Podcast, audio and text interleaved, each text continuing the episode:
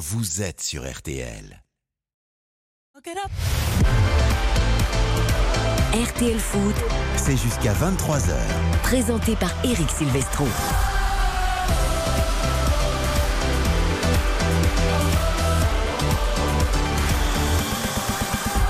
Bonsoir à tous, ravi de vous retrouver pour RTL Foot vendredi, samedi et dimanche 20h 23h le meilleur de la Ligue 1 mais pas seulement la 28e journée débute ce soir avec Lyon-Nantes au Groupama Stadium avant que ces deux équipes se retrouvent surtout en demi-finale de la Coupe de France. Ce sera la Beaujoire le 5 avril, mais on va se jauger peut-être ce soir, prendre de la confiance. Bonsoir Raphaël Vantard.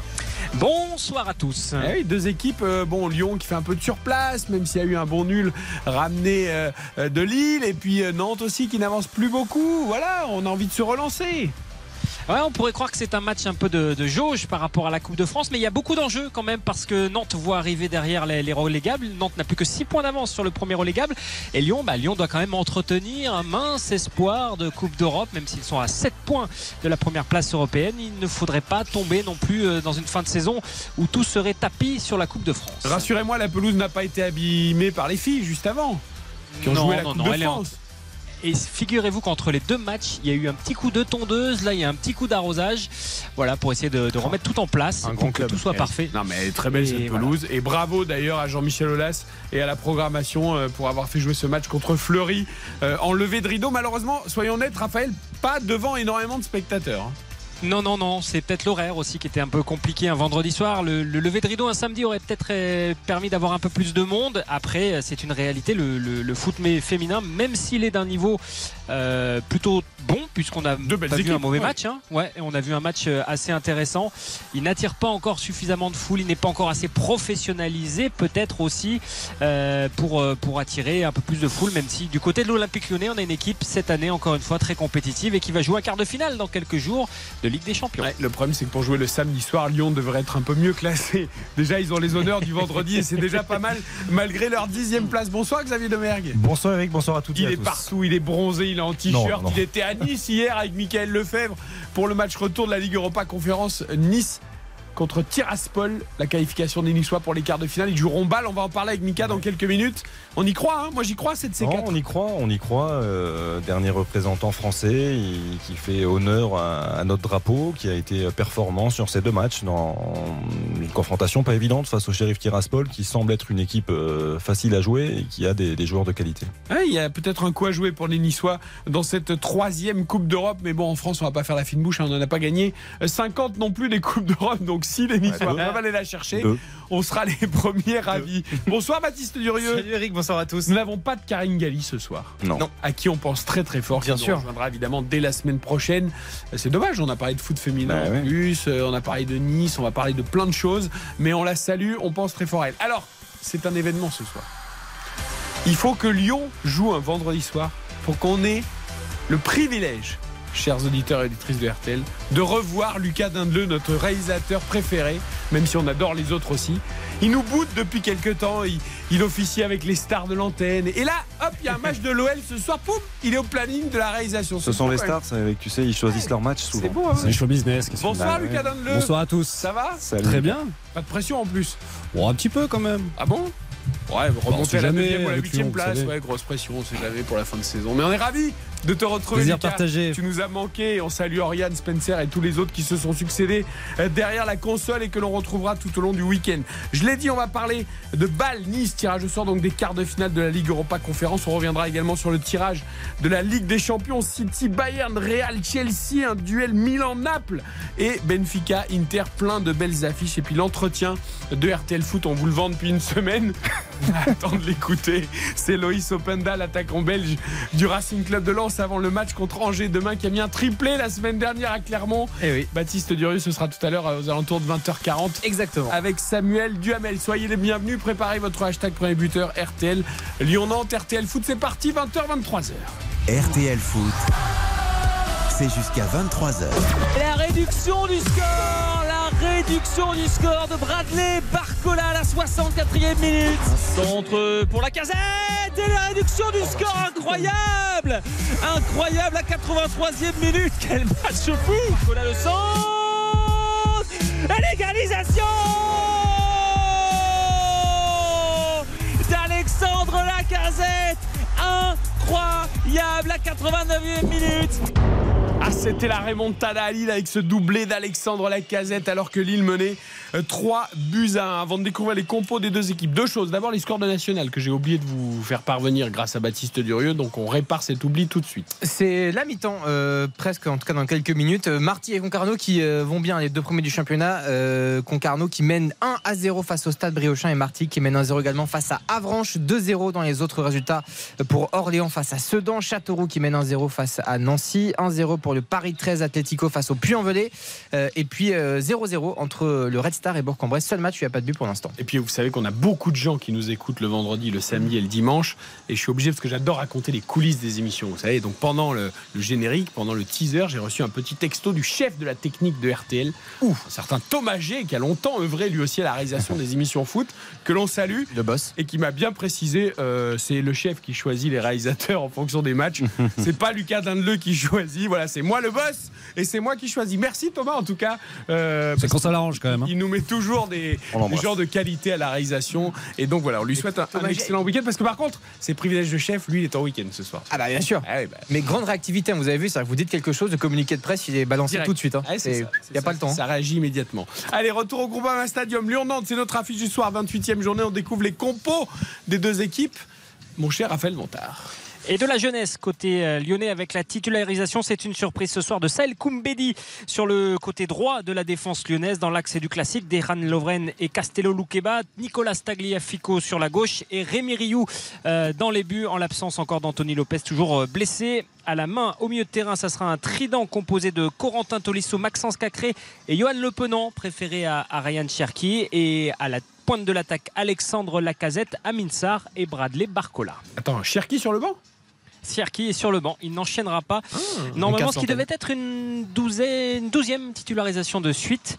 Voilà, Laurent Blanc estime qu'il est peut-être, euh, il l'a dit en conférence de presse cette semaine, un petit peu cuit physiquement et mentalement et qu'il a besoin de se régénérer, peut-être aussi de, voilà, de, de reprendre un peu sur le banc de touche ses esprits. et C'est son- les deux matchs par voilà. semaine, Eric, c'est compliqué. Ouais, à Peut-être, gérer. bah, bah, surtout, je vois qu'il renonce pas à son trio de milieu défensif travailleurs, même pour un match à domicile, même contre Nantes qui est dans une mauvaise passe.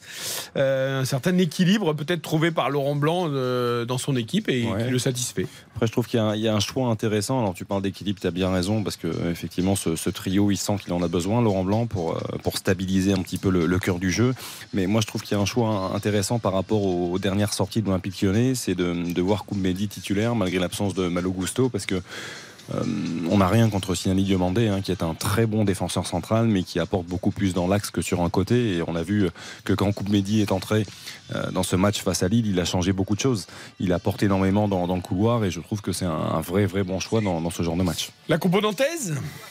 Alors, il y a des changements aussi, sauf dans les buts Alban Lafont, évidemment. En charnière centrale, ça devrait être Jean-Charles Castelletto et Nicolas Palois. Sur le côté droit, a priori, euh, Joao Victor, euh, préféré donc ce soir à, à Jam.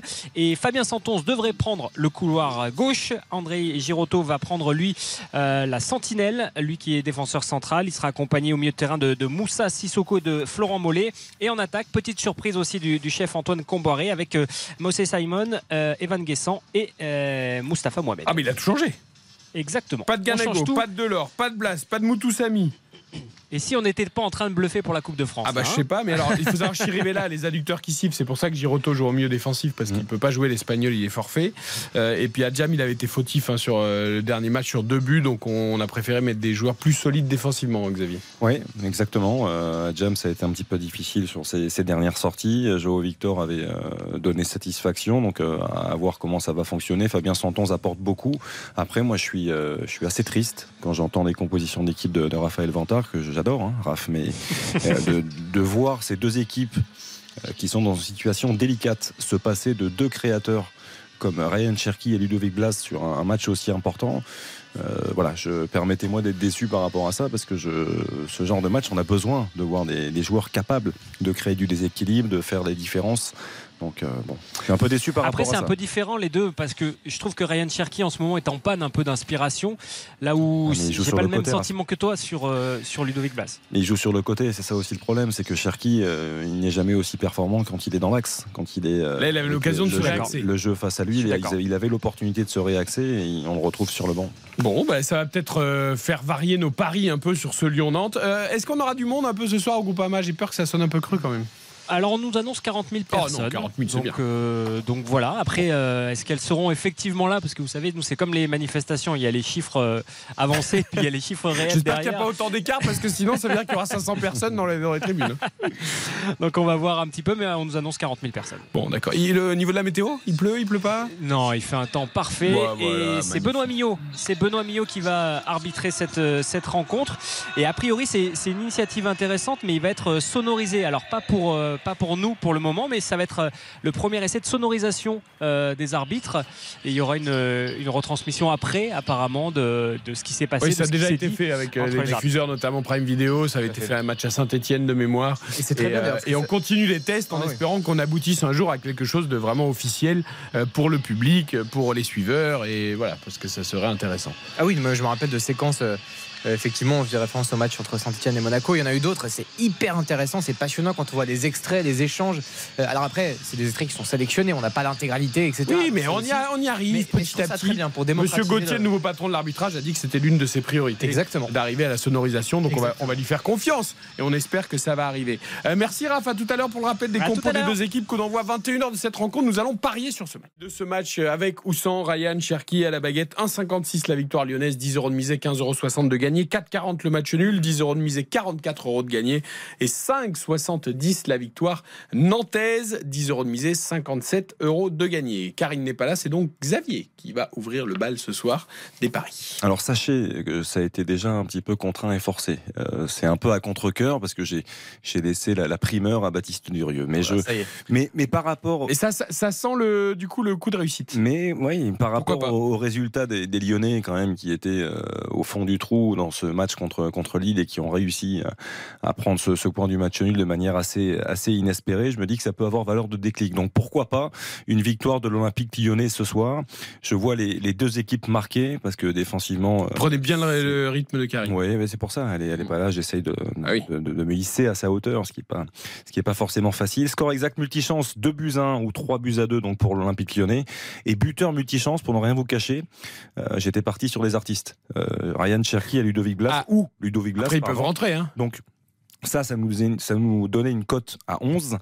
Euh, donc là, j'ai adapté avec les buteurs multichance. Je suis parti cette fois-ci sur Bradley Barcola ou Moses Simon. Ça nous fait une cote de 10. Ah, ça fait moins? Ouais. Ah, C'est marrant. J'étais assez surpris aussi. Ah, parce que Barcola a plus marqué que Cherki ces derniers temps. C'est ça aussi. Baptiste. Une petite cote à 27. Euh, qui est un formidable numéro, Ravière Pastore au Paris Saint-Germain notamment. Euh, je joue euh, Nantes ou, Girondin de Bordeaux, non ou Jean-Pierre Papin, Girondin de Bordeaux. Avec le maillot, aussi. parce qu'on parlait des maillots, des logos. Ah oui, ah, bien sûr. Haïti, Brésil. Ouais, exactement, ouais. JPP. JPP. Nantes, Nantes ou match nul C'est mon Nantes pari ou nul avec Evan Guessant en buteur que j'aimais beaucoup du côté de Nice. Assez peu de temps de jeu, mais je trouvais très prometteur. En espérant qu'il puisse marquer ce soir, je vois les deux équipes qui marquent et le match nul à la mi-temps. Les quatre conditions pour cette cote à 27 dans ce My Match Winamax. C'est noté. Pierre est avec nous. Bonsoir, Pierre. Bonsoir les gars. Allez, ra- ramenez-moi un peu de justesse dans tout ça. Non, je chambre mes coéquipiers. Alors comme moi Nantes c'est mon club de cœur donc du coup euh, c'était très bien.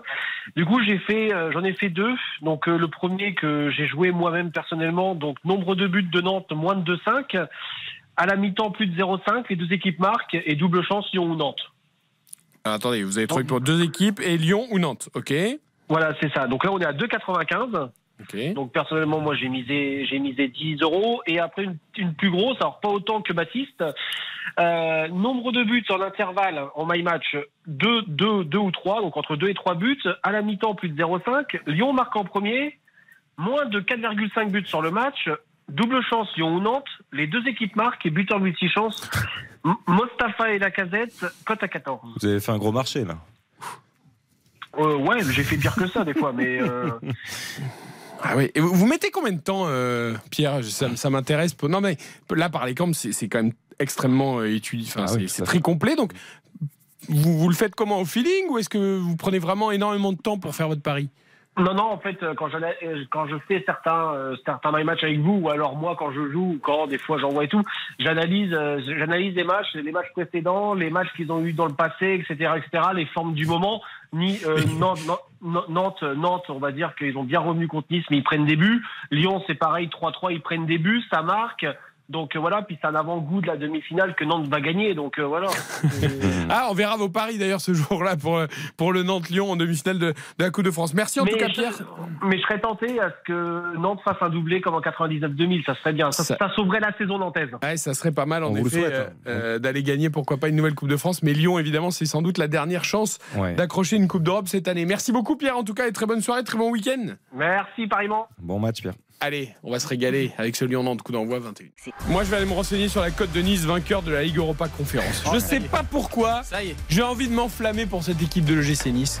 Quart de finaliste, elle jouera contre Bâle, on en parle juste après la pub avec le roi du Sud, le roi de la côte, le roi de la ville de Ah, je Nice. peux vous dire qu'il est affûté en plus. hein. Il est, Bah, là, il est en pleine forme. Là, c'est Summer Body qui se prépare. Ah oui, Mika, ça, ça bosse à la C'est le salle. printemps qui arrive. Hein. Les lunettes sont ressorties, la crème solaire et tout. euh, Avec Mika Lefebvre juste après la pub.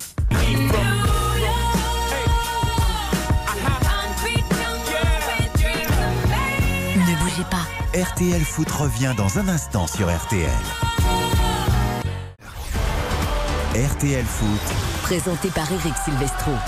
Dans 35 minutes, le coup d'envoi de Lyon-Nantes, début de la 28e journée de Ligue 1 qui se poursuivra demain avec Toulouse-Lille et Lens-Angers dimanche, Ajaccio-Monaco, Montpellier-Clermont, Nice-Lorient, Strasbourg-Auxerre, 3-Brest, PSG-Rennes et Reims. Marseille, les Niçois donc qui après leur qualification en quart de finale de la Ligue Europa Conférence joueront contre Lorient dimanche. Sans Terem Mofi.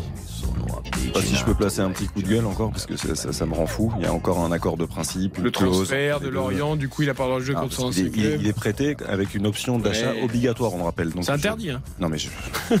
moi je trouve ça quand même assez incroyable. C'était juste pour le voilà. Mais avec ou sans Terem Moffi, le GC Nice va bien. Bonsoir Mika Lefebvre.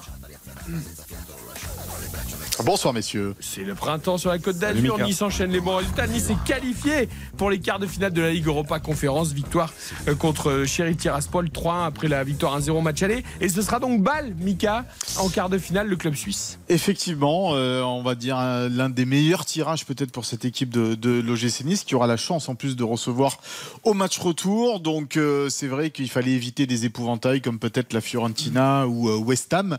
La Fiorentina qui sera un possible adversaire en demi-finale pour les Niçois à condition que Nice passe balle et que la Fiorentina passe le Lech Poznan.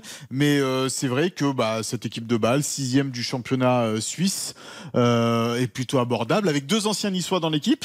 Dan Endoy, le Suisse, et Andy Pelmar, le jeune défenseur central formé au club. Donc il n'y aura pas que des inconnus dans cette équipe de, de balle qui vient de limoger son entraîneur qui était Alexander Frey, hein, qu'on connaissait du côté de, de, de- Rennes, du championnat de France et de, et de Rennes notamment. Et c'est le, le directeur sportif qui fait office d'entraîneur pour le moment. Ça marche plutôt bien puisque je crois que sur quatre matchs, il, il est invaincu. Donc euh, Ouais. voilà. Bâle qui s'est qualifié péniblement hein, au tir au but face au Slovan Bratislava. Alors ça, les tours ne se ressemblent pas forcément, Xavier Demergue, mais c'est vrai. euh, moi, je, je- je m'enflamme. Voilà, je joue un peu le jeu, mais, mais je me dis quand je vois Bâle Nice, Lech Poznan, Fiorentina, la Gantoise, West Ham, Alkmaar, Anderlecht, et je me dis mais pourquoi pas? Je vois, je vois pas d'équipe insurmontable pour GC Nice. Pourquoi pas, euh, surtout quand on connaît la, la trajectoire et la dynamique du moment euh, niçoise. Depuis l'arrivée d'Edigard sur le banc, ils ont enchaîné un douzième match sans défaite, toute compétition confondue hier. Euh, voilà, avec une, une victoire, je trouve, avec beaucoup de rigueur, beaucoup d'application. Ils ont, ils ont été flamboyants par séquence, notamment sur le but de Gaëtan Laborde, qui est juste une merveille. Mais oui, Et je- Fred Thuram m'a bien impressionné pour, après sa, son annonce de sélection chez vrai. les Bleus, de convocation chez les Il a Bleus. été particulièrement comme il l'est très souvent, même si ces derniers temps, il avait tendance à disparaître un peu au cours de, de mi-temps, sur une, mi-temps sur deux. Ça, lui arrivait, mais là, euh, effectivement, on l'a senti sur un nuage. Mais non, cette équipe niçoise, je pense qu'elle est, est taillée pour, euh, pour aller au bout. Après, il y a la Fiorentina en demi-finale. La Fiorentina, 12e qui est une de Serie qui A. a beaucoup de qualité, qui est 12e de Serie A. Trois certes, victoires mais- consécutives, certes. mais qui est toujours une équipe euh, difficile Viola, à jouer a parce plus qu'il y a de la qualité. il y a Bah non, ça, non, non, non, mais bon. C'est plus mais- la Viola qu'on a Il y, a- y a une culture européenne Exact. n'a pas l'OGC Nice. Et comme, comme le FC Bâle d'ailleurs, parce que Mm. le FC Oui. Bâle, on se dit que c'est bon, euh, ça peut paraître simple, mais c'est une équipe, et Didier Ligard l'a rappelé, Mika, je crois, en conférence de Mm. presse, euh, il a rappelé quand même, c'est une équipe qui a l'habitude de jouer la Coupe d'Europe quasiment tous les ans, euh, qui avait été sortie, on s'en souvient, la saison dernière en huitième de finale par l'Olympique de Marseille qui s'était imposé 2 buts 1 à l'aller et au retour également du côté du Parc Saint-Jacques. Donc Il a déjà fait ses fiches pour le match sur W9, Xavier Demer. Non, non, mais il a déjà tout. Non, il est déjà ça- prêt. Ça, ça n'est pas, ça n'est C'est pas le 13 avril, là, le match aller, c'est le bon. vous 13 êtes- avril, ouais, et retour le 20 à l'Alliance comme le disait euh, Mika. Mais c'est pas insurmontable, c'est sûr. Maintenant, euh, voilà, aux Niçois d'être sérieux, mais je pense qu'ils ont le droit de rêver aujourd'hui. ouais. On va écouter Didier Gare, justement. Je suis sûr qu'il a déjà réservé le restaurant pour le 20 avril à Nice. Parce qu'il a une bonne adresse, je sais, avec Mika, il- après les matchs. on euh, va souvent au même que endroit. vous avez déjà réservé. Et j'ai j'ai Euh, même refusé la, la pizza avec Mika hier. Parce que la, réservation avait déjà été faite avant, je pouvais plus euh, reculer. On écoute, on écoute Didier Digard euh, après ce tirage Je au sort, donc face au club suisse de Bâle. Oui, la bonne surprise, c'est surtout le, le match retour à l'Alliance. Après, euh, quand on arrive en quart de finale, forcément, il reste que des, des adversaires de qualité. Ce qui est sympa, c'est de pouvoir euh, revoir d'anciens niçois. Donc euh, c'est bien. Et puis c'est un déplacement plutôt court, ce qui nous arrange parce qu'après ce match, on enchaîne sur euh, Brest, qui est le déplacement le plus long. Ils sont sixième, mais c'est assez trompeur parce qu'ils sont qu'à trois points du, troisième. Donc euh, c'est encore serré. C'est euh, c'est un club qui a l'habitude des compétitions européennes, qui a très très souvent joué la Ligue des Champions. Donc voilà, c'est un adversaire de de qualité qui a changé de système depuis peu. Donc euh, ils peuvent évoluer dans, dans différents systèmes. On va bien les, euh, les observer au moment venu. Didier Digard à ton micro, Mika. euh, rappelle-moi que si Nice se qualifie jusqu'à la finale, il ne faudra Ouais. pas faire le tirage au sort. Enfin, il n'y aura pas de tirage au sort, tu me diras, mais euh, à l'heure de la sieste, hein, parce que c'est incroyable. Mais c'est bien, il est toujours sur le même ton. Non, mais il est- c'est incroyable. Oui, c'est voilà. Si c'est- toujours comme ça. c'est toujours à la même heure. Mais et c'est marrant parce que c'est tellement euh, loin est- de ce qu'il dégage. Oui, mais il est passionnant. Ah, c'est génial. C'est ça, en fait. Malgré tout, malgré ce timbre de voix et cette hein. sérénité, ce calme, euh, je trouve qu'il est passionnant. Dans l'analyse, c'est quelqu'un mais qui est tellement euh, dingue de foot et passionné par le football, qui était son, son métier et qui aujourd'hui l'est toujours dans un rôle différent. Il nous donne envie parce que là, il a déjà parfaitement étudié l'équipe. Il sait qu'ils viennent de changer d'entraîneur, changement de système. Ils ont joué à 3 derrière. Là, ils sont passés à 4. Il- Et c'est tout. Voilà, moi, je trouve ça, je trouve ça génial. On y revient juste après la pub. Mika, ne bouge pas, on a encore plein de choses à Avec raconter plaisir. sur cet OGC Nice. On va aussi euh, détailler le tirage au sort des quarts de finale de la Ligue des Champions. À tout de suite. Ne bougez pas. RTL Foot revient dans un instant sur RTL.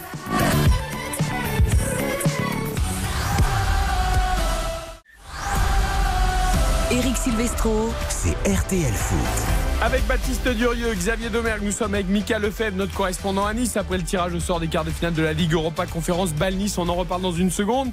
Mais d'abord, le rappel des compos de Lyon-Nantes. Coup d'envoi dans 28 minutes, Raphaël Vantard. Avec côté nantais, Alban Lafont dans les buts, une défense à 4 avec Jao Victor, Jean-Charles Castello, Nicolas Palois, Fabien Santon, un milieu de terrain composé d'André Girotto, Florent Mollet et Moussa Sissoko, une pointe à 3 avec Moïse Simon, Mustapha Mohamed et Evan Guessant. Côté lyonnais, la titularisation dans les buts de Rémi Rio en remplacement d'Anthony Lopez toujours blessé, Nicolas Tagliafico, Castello Loukeba, Lovren et Sahel Koumbedi en défense, Corentin Tolisso, Maxence Cacré et Johan Lepenant au milieu de terrain. Un trident offensif composé d'Amin Sarr, de Bradley Barcola et d'Alexandre Lacazette. Merci à tout à l'heure, mon cher Raphaël. On revient à Nice avec Mika Lefebvre.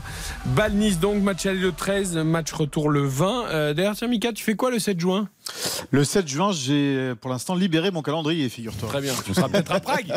J'espère. C'est là où se joue la finale, évidemment, de la Exactement. Ligue Europa Conférence. En plus, c'est une ville magnifique. Très sympathique. Non, mais euh, si tu te fais une finale de ton club, plus en plus un petit séjour à Prague, Ah, franchement, c'est pas mal. Ah, t'as tout gagné. Franchement, c'est pas mal. Puis après avoir conquéri Nice, euh, Michael qu'on va conquérir euh, Prague, c'est très bien. Ouais, peut-être. Je suis déjà allé à Prague, une belle ville. Ouais, c'est une très belle ville, Prague. Très belle. Euh, tout va bien à Nice, on est, Bah. on est sur le. Voilà, on disait euh, Didier Gare, Oui. détendu. euh, Et, et j'entendais Xavier parler de, de l'histoire de Terem Moffi qui pourra pas jouer euh, dimanche effectivement face à face à Lorient et, et je trouve que Didier a une réponse assez construite en conférence de presse. Il a dit si c'était le prix à payer pour que euh, nous puisse- non voilà nous puissions l'avoir sur l'ensemble de la saison qui de la fin de saison en tous les cas de la deuxième partie de saison pour être plus précis euh, qu'il puisse juste louper ce match-là il y a aucun problème on accepte Ouais. qu'il loupe ce, ce match-là après c'est vrai tu as raison euh, il y a des années et des années on faisait pas ça c'est-à-dire que les joueurs jouaient contre leurs anciens clubs même prêtés ou pas et puis euh, et puis même ils célébraient les buts parfois donc c'est un autre temps Ouais, ouais, non, après, c'est.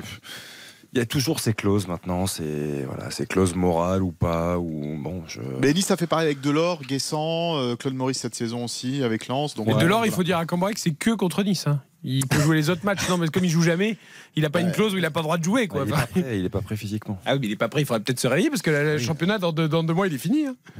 Et pour répondre à ta question, oui, bah oui, Nice ça va, 12 matchs, euh, comme l'a dit euh, Xavier, 12 matchs sans défaite depuis l'arrivée de, de- de Didier Digard, euh, toujours à l'affût en championnat, pourquoi, pourquoi pas aller chercher une cinquième place aussi. Alors il y a des petits bobos bien sûr, parce que bah, ces matchs-là font que la révision de ces matchs font qu'il peut y avoir des petits bobos. Ndei Chimillet, qui est la révélation de, de cette deuxième partie de saison pour moi du côté de Nice, Ah est, est- est touché. Boudaoui touche à la hanche, Attal qui a rechuté encore. Bah, après Attal qui rechute, c'est un pléonasme aujourd'hui. Mais Pogba, euh, quoi. Il fait le match, non? Pff, ouais, c'est- compliqué le pauvre. Hmm. Mais euh, il a joué 10 minutes à- sur la mauvaise pelouse de, de, de Kizino, le pauvre, est derrière. non, on devrait pas en rire, mais euh, Ouais, c'est dur, c'est dur pour lui. C'est dur, c'est dur pour lui. Donc voilà, il y a des petits pépins physiques. Il y a la bonne nouvelle de Kefren Turam euh, qui a été appelé cette semaine effectivement euh, en équipe de France avec le match fou qu'il a fait euh, encore hier. Le petit regret de pour Todibo qu'il n'y soit pas. Mais attention, c'est pas fini puisque Saliba s'est Ouais. blessé, on le sait, et euh, ça peut, ça peut encore Il y a changer. une belle séquence, Mika Ah, d'ailleurs. C'est ou lui ou Euh, Dizazi, donc ça devrait être lui. Quand Il y, même. a, il y a eu une très belle séquence, euh, je trouve, en, en fin de match où euh, Kefren Turam était célébré par la, la- la populaire sud et, Effectivement. et Todibo, c'est lui qui l'a pris, qui l'a emmené, qui, bah, il a profité vraiment de ce moment pleinement. On sent, Mika, et tu le sais, tu es, avec eux au, quotidien quasiment, on sent vraiment, euh, depuis l'arrivée de Didier une âme retrouvée, on sent une notion de groupe, euh, un vrai collectif. Et, hier, par rapport à ce que dit Mika, il y a, il y a des absences. Hichem Boudaoui, c'est un joueur capital euh, dans l'équilibre de l'OGC Nice. La nouvelle de- sentinelle référence. de Sentinelle. Rosario hier a joué, il a été très bon, je trouvais hier soir. Euh, Bilal Brahimi a apporté, il a percuté. Je trouve que même s'il y a des joueurs qui manquent, en fait, ceux qui entrent, bah, ils pénalisent pas l'équipe. Au contraire, ils, ils apportent en plus. Sur les 12 matchs, euh, jamais l'OGC Nice n'est passé à travers de ces matchs euh, avec Didier Digard. C'est-à-dire que même si quand il y a eu des matchs nuls, même à Nantes la semaine dernière où ils doivent l'emporter euh, 10 fois, et ils se font rejoindre à la fin un peu bêtement, euh, ben, tu t'ennuies pas en regardant le gym de Didier Digard, ce qui n'était hélas pas le cas euh, des années précédentes avec Lucien Favre ou Patrick Vieira ou Adrien Urcea et j'en passe. Ouais, il y a plus de concurrence aussi pour Todibo en équipe de France. euh, les postes de défenseurs centraux, il y en a Ah, quand on même un paquet. C'est vrai que peu, hein. Thuram a aussi profité des absences de Pogba, de Kanté et d'autres, mais attention, il le mérite tellement parce qu'il fait, il fait une très belle saison. Il Et train de- Christophe Paco l'avait dit. Thuram avant Ouais, Todibo. Tout à fait. Il nous l'avait Mais, on, Ah, pour une fois, il avait raison. J'espère Non, que vous avez écouté le podcast dont on fait le match cette semaine aussi sans Christophe Paco où on disait aussi que Thuram serait sélectionné. Non, mais c'est vrai que Christophe l'avait dit, mais bon, euh, et comme tu viens de le dire très justement, derrière, il y a une telle concurrence au milieu de terrain, elle est moindre, avec les absences de Pogba, de Kanté, qui on Oui. est peut-être euh, pas sûr sûr. de revoir un Puisque jour. euh, Kamavinga sur est latéral gauche France. maintenant. donc, euh, euh, il y, en plus, avait une place. Et après, en plus, je trouve que Todibo aujourd'hui se heurte à une concurrence qui, à mon sens, est, est très très forte. C'est le retour en forme de Wesley Fofana, qui, qui est un défenseur central de, très très haut niveau qui joue à Chelsea. Et qui joue devait être Chelsea. attrapé. Et bon. Qui devait être appelé aussi parce que la Côte d'Ivoire lui faisait de, de l'œil. Oui, aussi, aussi. Et ça, je- Oh, je non, pense que c'est Didier. Deschamps, il fait jamais ça. C'est une raison aussi pour Ah, il a- laquelle. il a dit que euh, c'était pas le cas. Bon. Non. Oui, Je pense pense que- pas obligé de le croire. Exactement. Après, je pense que Wesley Fofana, avant de dire oui à la Côte d'Ivoire, il sait très bien qu'il est dans les, quand même dans la, la shortlist de l'équipe de France. S'il n'avait pas eu ses blessures. Quand euh, tu vois le temps qu'a mis Oussama Aouar pour dire oui à l'Algérie, euh, alors qu'il est plus dans les papiers des Bleus depuis des, des- ouais, des alors années, euh, voilà, il finit par aller choisir l'Algérie pour pouvoir disputer des compétitions internationales, mais lui est, est très très loin de l'équipe de France. Euh, merci beaucoup, Mika, Merci en à tout vous. cas. Et Bonne puis bonne soirée, soirée, bon week-end sur la. Côte d'Azur. Je voudrais qu'on dise un mot quand même du tirage au sort des quarts de finale de la Ligue des Champions. Ah. On aurait tellement aimé que ça concerne les clubs français et commencer par ça. Malheureusement, le PSG n'est plus là. Le PSG aurait en plus joué contre Manchester City. Ça aurait fait un beau euh, quart de finale, non? Ça aurait fait une magnifique euh, élimination pour le Paris Saint-Germain. Puisqu'on aura. Manchester City, Bayern Munich. Le vainqueur jouera contre le vainqueur de Real Chelsea en demi-finale. Clairement, sans faire offense aux autres, euh, cette partie de tableau est la plus dense euh, pour la Ligue des Champions. Et puis on aura un duel 100% italien Milan. Naples et un Benfica Inter dans l'autre partie. On pourrait avoir une demi-finale 100% italienne si l'Inter euh, venait à s'imposer face à Benfica. On en parlera d'ailleurs avec Guillaume Maillard Pacini, notre voix italienne, demain dans le Conseil de l'Europe. Le retour en force quand même des clubs italiens ouais, en Coupe Euro- d'Europe. En Europa League aussi. Cinq sur En- six, ils ont fait, hein. Ça rappelle tellement de souvenirs, ça rappelle à la grande époque de Milan, ça rappelle l'époque Ouais. de l'Inter aussi, c'est tellement de joueurs, tellement d'images. c'est exceptionnel. Mais après, le, seul regret qu'on peut avoir, peut-être, c'est que le- la partie de tableau du, du Real, Chelsea, City, Bayern. Parce que, alors après, on peut se réjouir aussi de voir soit Naples, soit Benfica, soit l'AC Milan, soit l'Inter en Bien finale. sûr. Voilà. Et Donc, donc euh, contre un gros forcément, aussi. puisque de l'autre côté il y a quatre gros. Exactement. Après, euh, l'Europa League est aussi relevé. Euh, il y a Manchester United, FC Séville, il y a Juve Sporting, notamment dans les Qui affiches. sorti Arsenal. euh, voilà, qui a sorti Arsenal au penalty. Donc, euh, euh, je trouve qu'on a des coupes d'Europe très intéressantes cette saison. Et, et tu parlais de la finale de l'Europa League conférence à, à Prague. Prague. La finale de l'Europa League, c'est pas mal non plus. C'est à la Puskás Arena à Budapest. Pas mal. Décidément. Ça fait quelques beaux week-ends à prévoir ou quelques belles euh, semaines à prévoir. Pourquoi pas? Et euh, non, je, je veux juste dire que c'est. Moi, je trouve que c'est des affiches magnifiques et j'aime bien dans la Ligue des Champions, en particulier en finale, quand il y a un candidat euh, entre guillemets Une normal. surprise C'est-à-dire- Et quand il y a à côté entre guillemets l'outsider sans faire offense à l'immense histoire de, de l'AC Milan ou de l'Inter etc et moi j'aime bien quand il y a un peu ce déséquilibre là même si des, des finales Real Liverpool comme la saison passée c'est formidable. Mais quand il y a un petit outsider euh, j'adore qui vient se mêler un peu au, au gros c'est toujours formidable. Pour les histoires on se souvient de l'Ajax qui n'était pas arrivé en finale mais qui avait fait une magnifique campagne. Euh, il y a souvent eu des, des- Tu vois, des cas un, comme ça. un Benzema Giroud, la F1 contre le karting euh, en finale de la Ligue des Champions. Non, puis je trouve Ouais. que le, le- le football est récompensé aussi, parce que là, là on parle des, des deux clubs de Milan, à juste titre, hein, l'Inter et, et l'AC Milan, mais de voir euh, le Napoli et Benfica à ce stade de la compétition, je trouve que c'est une juste récompense, parce que ce sont deux équipes qui produisent peut-être le plus beau, Beau jeu, jeu. euh, cette saison. en Pep Guardiola l'a dit sur euh, le Napoli, ça n'a Ouais. pas plu du tout à Spalletti. Tiens, on en parlera demain avec. Bruno Constant et Guillaume Maillard Pacini. Euh, il s'est fait renvoyer dans ses 22 euh, Guardiola par Spalletti. Euh, Je le voilà. connais, je le connais. Euh, Bruno n'a pas trop apprécié. On en parlera demain parce qu'on a un petit échange de textos là-dessus qui était relativement sympathique. On vous parle des coulisses de l'émission RTL Foot. Nous sommes ensemble jusqu'à 23h. On marque une courte pause. L'entretien à venir du vendredi avec Loïs Openda juste après la pub.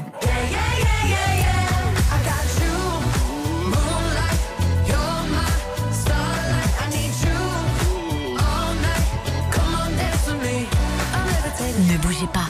RTL Foot revient dans un instant sur RTL.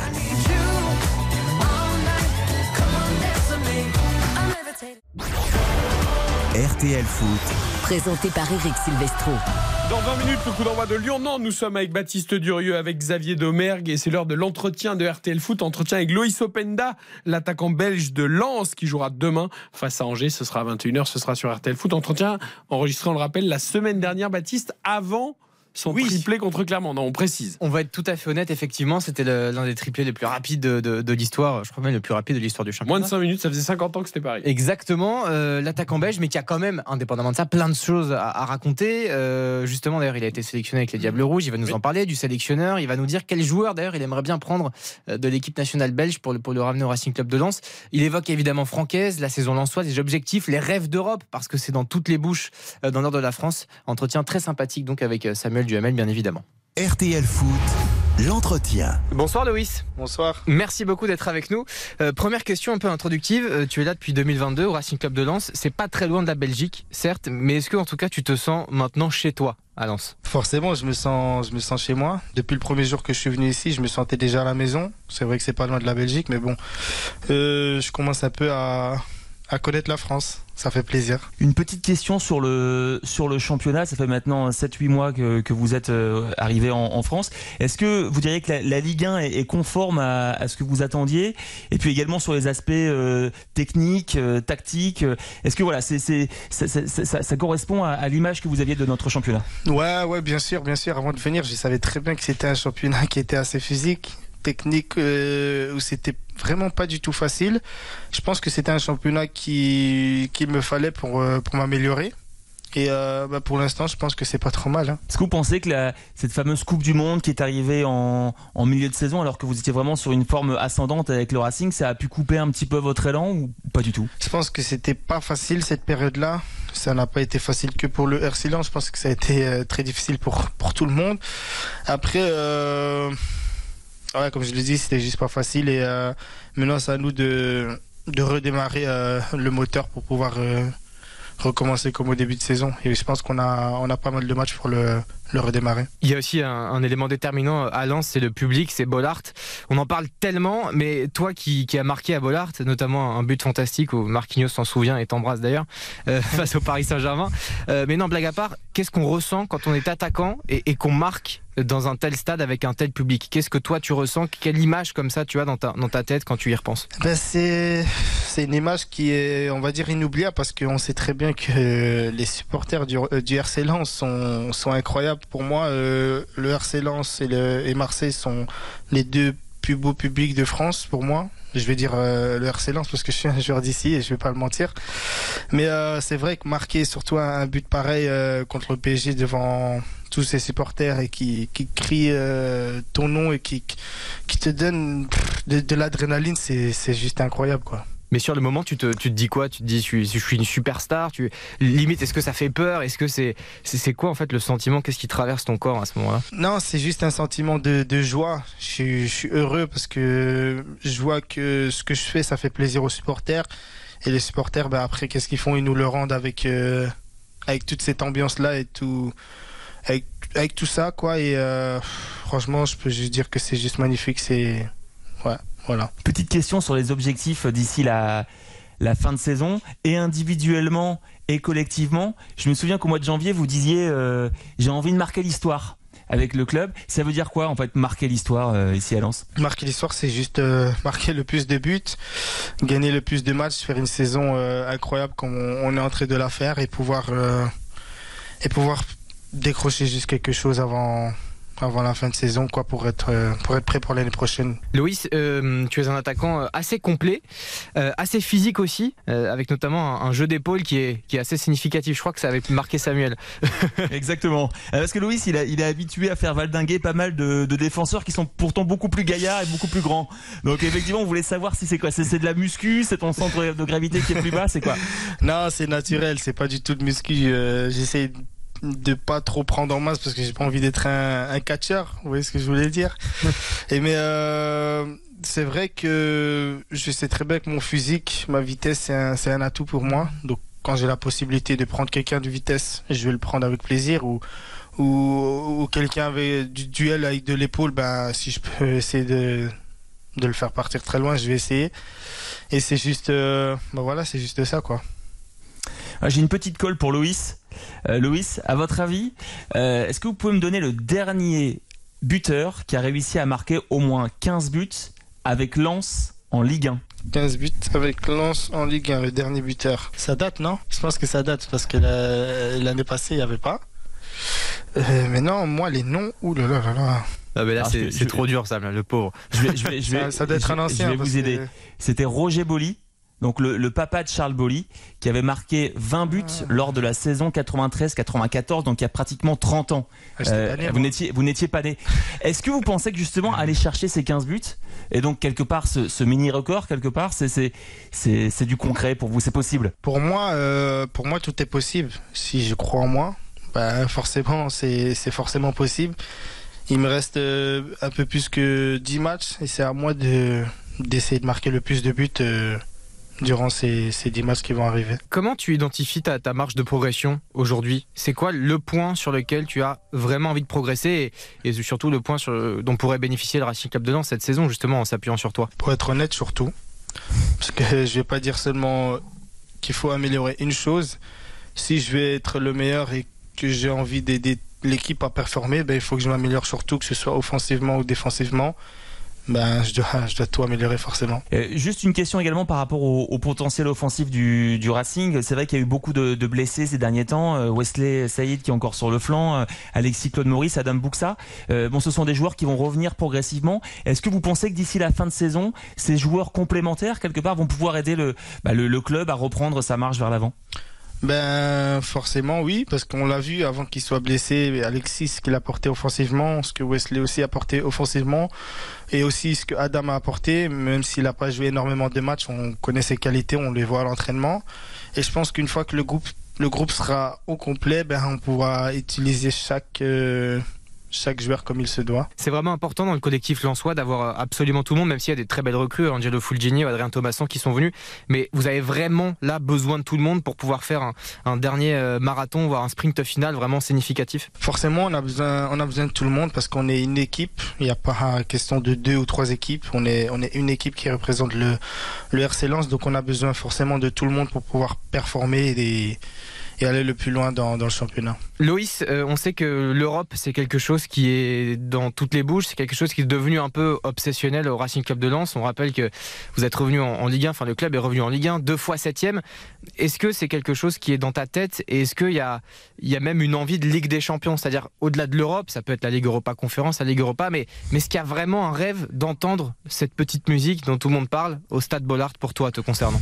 C'est sûr que entendre cette musique euh, de l'Europe, c'est c'est quelque chose de magnifique. J'ai pu l'entendre euh, à Bruges et Mm. en, en Hollande. Forcément que si je peux l'entendre avec le RC Lens, ça peut être aussi quelque chose de, de bien. Maintenant, c'est à nous de de continuer à, à performer durant ces, ces 10 ou 12 matchs qui nous restent pour essayer de, de décrocher cette, cette place en Europe. Euh, juste un mot sur le, nouveau sélectionneur des, des Diables Rouges, l'Italo-Allemand Domenico Tedesco, qui est tout jeune, 37 ans, mais déjà très expérimenté puisqu'il est passé par euh, Schalke 04, le Spartak et, Leipzig notamment. Alors, comment vous vous situez par rapport à ça? Est-ce que c'est un, sélectionneur que vous connaissiez avant qu'il soit nommé? J'avais déjà entendu parler de lui quand il était à Leipzig en Allemagne. Et euh, à part ça, je ne le connaissais pas vraiment, vraiment. J'avais juste entendu son nom et je savais qu'il était, il était coach auparavant. Après, je sais que c'est un, un jeune coach. Il a des ambitions, comme il a dit aux, aux interviews, qu'il voulait nous faire grandir et nous faire aller le plus loin. Maintenant, c'est à nous de, de pouvoir performer sous, sous ce coach-là pour, euh, pour essayer de décrocher quelque chose.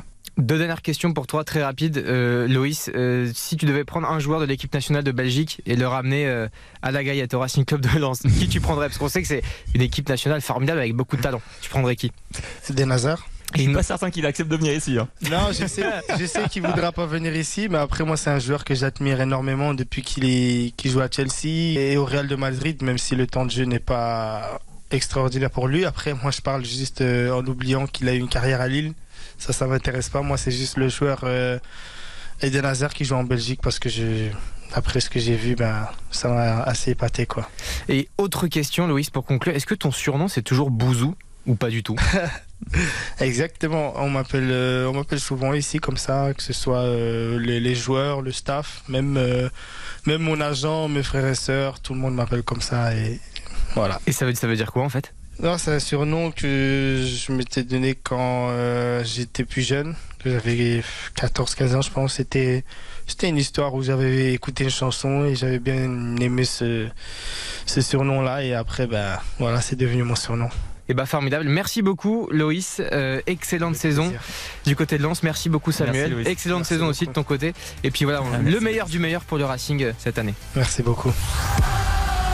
Lens qui affrontera Angers demain à 21h. Roger Boli, le dernier joueur à avoir mis plus de 15 buts en Ligue 1 avec le Racing Club. Là, Vous m'avez scotché avec Samuel Duhamel. Euh, voilà, Loïs Openda, garçon attachant hein, qui a envie, euh, pourquoi pas, de battre lui aussi quelques records euh, du côté de Lens. Euh, voilà, joueur qui, qui est un peu irrégulier, mais qui fait quand même souvent des belles choses. Oui, même s'il ne marque pas, je trouve qu'il fait partie des attaquants qui, qui bougent beaucoup, qui posent énormément de problèmes. doit de être pénible. Pour un défenseur, Oui, c'est parce qu'il dézone, il est puissant. On parlait de, de sa puissance au niveau des épaules. Moi, c'est les cuisses qui me frappent sur les, les appuis. Je trouve qu'il est, il est assez impressionnant. Et, et, Je crois que ça a frappé Marquinhos aussi. et c'est vrai, bien sûr, il s'en souvient. Mais, mais, comme, mais, mais comme beaucoup d'attaquants et de buteurs, il marche souvent par, par cycle, par séquence. Et il avait marqué un triplé magnifique contre Toulouse. Derrière, il- ça avait été un peu la traversée du désert. Et, et là, il retrouve un peu d'efficacité. C'est c'est un attaquant dont Lens va avoir besoin si les Lensois veulent aller haut. Et ils ont envie, ils ambitionnent d'aller très très haut en cette fin de saison. Ouais, ils veulent confirmer cette victoire 4-0 à Clermont. Euh, Les Lensois, troisième sur le podium, qui ont là une très belle occasion quand même avec Angers qui, qui est vraiment bon, bon lanterne rouge, qui enchaîne les défaites et les humiliations. Et pour revenir à Roger Boli, quoi prendre des points. à Roger Boli, je trouve ça incroyable. On se faisait la réflexion. Bah, de me dire qu'il n'y a personne depuis qui a mis 15 buts avec Moi, Lens. je- j'évoquais un peu Daniel Morera ou Dindan. Je me dis, j'ai l'impression Ah, mais il y, a- qu'ils il y a eu- avaient, il y a eu des bons joueurs. Après, euh, moi, je fais tout à fait confiance à Ah Samuel. non, mais ça, euh, m'est exceptionnel, euh, bien évidemment. mais- mais c'est vrai que c'est très surprenant. Et puis, on rappelle, il a, il a 13 buts, euh, Louis Opmenda. Donc, c'est un record, entre guillemets. Enfin, en tout cas, un, un Ah, chiffre qui aurait pu. Dindan, Corridon, Morera. Morera. euh, Morera, c'est plus en combiné parce qu'il il donnait beaucoup de passes décisives aussi. Mais Ouais, bah, c'est Roger Boli. Ouais. Ah, c'est bien de t'entendre se remémorer je, je vais, l'histoire. je vais même pas chercher. hein, parce Il que faut ça, pas oublier son passé, même s'il faut regarder devant. 20h54, courte pause, les infos d'Aude Vernuccio et ensuite Lyon-Nantes au Groupama Stadium avec Raphaël Pantard. RTL Foot, c'est jusqu'à 23 RTL. 20h55 minutes. Avant le coup d'envoi de Lyon-Nantes, toute l'info écho de Vernuccio. Bonsoir. Bonsoir Eric, bonsoir à tous. Première tension, place de la Concorde à Paris où plus de 4000 personnes se sont rassemblées de façon spontanée peu après 18h30 contre le passage en force de la réforme des retraites. Esther Abitbol, vous êtes sur place pour euh, RTL. Il y a eu des heurts entre certains manifestants et la police? Eh bien écoutez, euh, là au moment où je vous parle, pour le moment il n'y a pas forcément euh, euh, de heurte entre la police et les manifestants, même si ça commence progressivement à chauffer du côté de la place de la Concorde. Alors déjà, avant toute chose, sachez qu'ils voulaient se diriger vers des rues adjacentes pour justement provoquer des débordements. Mais là, depuis quelques minutes, les manifestants se dirigent progressivement vers l'Assemblée nationale. On en voit en train de courir, ils lancent des pétards pour tenter de décourager les forces de l'ordre, euh, mais euh, justement, euh, ces forces de l'ordre sont toujours ici avec de nombreux cars et des canons à eau pour tenter de décourager ces manifestants de se rendre vers l'Assemblée nationale. Les débordements sont justement en cours. De nombreux manifestants se dirigent vers les rues adjacentes et là, ça commence fortement à chauffer. Merci Esther euh, Abitbol, place de la Concorde euh, à Paris. Et on compte déjà ce soir 11 personnes interpellées sur euh, cette place de la Concorde. Des actions spontanées dans toute la France, rassemblements à Strasbourg, Toulouse, Bordeaux, des ronds-points réinvestis par des gilets jaunes en Haute-Marne et des grèves reconduites notamment à la SNCF. Pour Laurent Escure, le patron de l'UNSA invité dans RTL Soir, le 49.3, c'est la goutte d'eau qui a fait déborder le vase.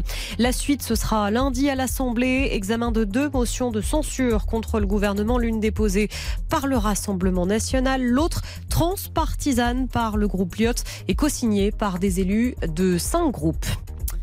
Merci Aude. À tout à l'heure à la mi-temps de Lyon-Nantes. En espérant que les échauffourées se calment. On verra bien. Tout le monde retrouve ses esprits. Manifestation contre la réforme des retraites, mais de manière pacifique, s'il vous plaît. Évitons les heurts et les problèmes. Ça ne sert à rien, même si chacun a le droit de défendre ses idées. À tout à l'heure. À tout à l'heure. RTL, s'informer ensemble. Éric Silvestro, C'est RTL Foot. 20h57 sur l'antenne de RTL. Nous sommes ensemble jusqu'à 23h. On va essayer de se replonger dans un monde plus apaisé, celui du football, même s'il ne l'est pas toujours. Surtout à avec le Lyon. début de la 28e journée de Ligue 1 entre Lyon et Nantes, les deux équipes qui sont rentrées sur la pelouse. Raphaël Vantard vous fait signe. J'ai bien non, je dis parce que c'est c'est apaisé cette année. Et Oui. Faut pas, faut pas crier au loup quand il n'est pas là. C'est vrai. Laissez-le où il est. C'est beaucoup mieux. Je regardais Roger Boli, c'était 20 buts, saison 93-94. Et effectivement, il y a eu Drobniak qui est passé tout proche. Ah, Drobniak Ouais, qui était à 14. Il y a eu Moreira à 12. Il y a eu euh, Dindan à 12 aussi. Il y a eu Daniel Cousin à 13. Ah, Daniel Cousin. Mais, ouais, ouais, mais c'est. c'est euh... Toifilou Maolida également, oui, hein. qui a été proche de, de cette ligne de, de 15. Mais C'est plus facile à Lyon, tu vois, les buteurs qui ont dépassé les 15 buts euh, ces dernières saisons. euh, Ah, mais qui ont dépassé la casette, par contre, il y en a très peu. Ah, il y en a très peu. La Eh oui. casette, c'est l'homme providentiel plus que jamais. Autant le retour de Tolisso est peut-être. euh, allez, peu- c'est pas un mauvais retour, mais c'est pas un retour flamboyant. La casette, il fait quand même du bien euh, à l'OL avec ses 16 buts marqués. Il est à l'égalité avec Ben Yedder et Balogun à 3 unités de Jonathan David et Kylian Mbappé. Alors pourquoi pas ce soir marquer de nouveaux buts? Les Lyonnais qui se prennent bras dessus, bras dessous avant le coup d'envoi.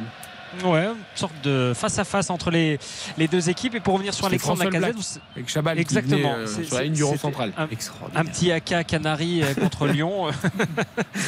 Non, et pour revenir sur Alexandre Lacazette, vous savez qu'il il risque peut-être ce soir de battre un, un sacré record. hein. S'il passe le but, il, va, il peut devenir ce soir avec 150 buts le deuxième buteur de l'histoire de l'Olympique Parce lyonnais que là, derrière il y a- euh, Fleury Dinalo. là, il est à égalité avec euh, Dominique Rocheteau, c'est ça? Non. Non, avec. Euh... non, attention, Xavier, avec attention Avec Crochetot Vous voyez, ah, ça, c'est la couleur seul derby nous manque. C'est le vert. C'est le vert de la Saint-Patrick, ça, aujourd'hui. Non, mais je comprends. Xavier, il est comme nous, le derby lui manque, et donc euh, forcément, il essaye d'en remettre là où il y en a pas. Lucas est tombé de son tabouret à la console à la réalisation. Et il ferme ton micro, Xavier relever. Hop. Xavier, votre micro est éteint pour 5 minutes. C'est une pénalité. Le coup d'envoi va être donné. C'est Nantes qui va donner ce coup d'envoi. Qui sera le premier buteur d'ailleurs? Hashtag premier buteur RTL de ce Lyon-Nantes, Raphaël. Ah bah la casette, sans hésitation, l'histoire. Mais il n'y avait pas Serge Chiesa euh, là-dedans aussi Alors si, il est quatrième. Il l'a dépassé en fait en tout début de saison, euh, Alexandre Lacazette, euh, Serge Chiesa. Et euh, là, il a égalé euh, Bernard Lacombe. Et Ouais, c'est ça, donc, il s'apprête, euh, il s'apprête ce soir. Excusez-moi pour le lapsus. Il, euh, oui, Ils oui, non, ensemble c'est pas c'est mal pas de- grave. pas mal de fois. oui, oui, oui. Après, je suis pas sûr que. Que Bernard Lacombe apprécie le lapsus, mais Ah on oui, lui ça c'est sûr. Euh, coup d'envoi donné. Euh, qui sera le premier C'est buteur, parti avec euh, les Xavier. Ouais, moi, je, je suis attristé parce que j'ai ni Cherki ni, ni Blas. Donc, euh, je, Ah bah, je du vais, coup, t'as joué qui je vais mettre Moses Simon. Ouais, Simon, j'en étais sûr. Euh, Baptiste. Evan Guessant, pour être fidèle à mes paris. Ivan Guessant pour Baptiste. Eh bien, moi, je vais dire Barcola qui est sur une bonne série. Pourquoi pas Et Lucas Dindeleu, notre. Coco Tolisso. Coco Tolisso euh, pour Lucas Dindeleu. Allez, c'est parti. Le stade s'est bien rempli, quand même. Ouais, Correctement ouais, ouais, même rempli, un peu, un peu du troisième arceau d'ailleurs, hein, Ah celui que vous adorez, vous c'est Eric. Euh, non, mais je pense qu'on est à peu près sur, euh, sur 40 000. Et pour répondre à votre question tout à l'heure, chez les filles, on était euh, sur une affluence à 4 000 personnes. C'est pas négligeable pour, Ah, Après, euh, l'horaire pour le foot dur. féminin. C'était en bien de le 2001. faire dans le Groupama Stadium, Ouais. mais l'horaire, c'était compliqué. C'était quelle, euh, quelle heure le coup d'envoi exactement? 17h30. Attention à cette perte de balle là, de Maxence Cacré avec euh, Mossé Mostafa qui va se présenter devant Rémi Rioux. L'arrêt de Rémi Rioux et non, le but, le but C'est Castello Luqueba qui marque contre son camp.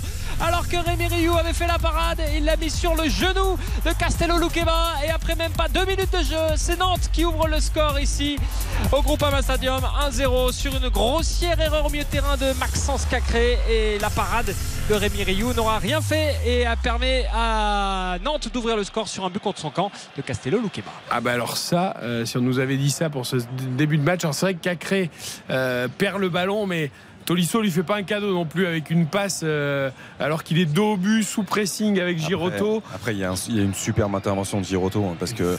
Cacré est un peu trop en dilettante, c'est vrai, comme euh, Marco Verratti l'a été avec le Paris Saint-Germain contre le Bayern. Ça me faisait penser, alors euh, là, bon, c'est dans le rond central, hein, mais c'est pas dans la phase de réparation, mais, c'est la même action. Mais c'est la même action Ouais. en fait. Le Tolisso, il voit que Cacré est Ouais, pressé, enfin, la différence, c'est que la passe de Tolisso, c'est vraiment pas un cadeau.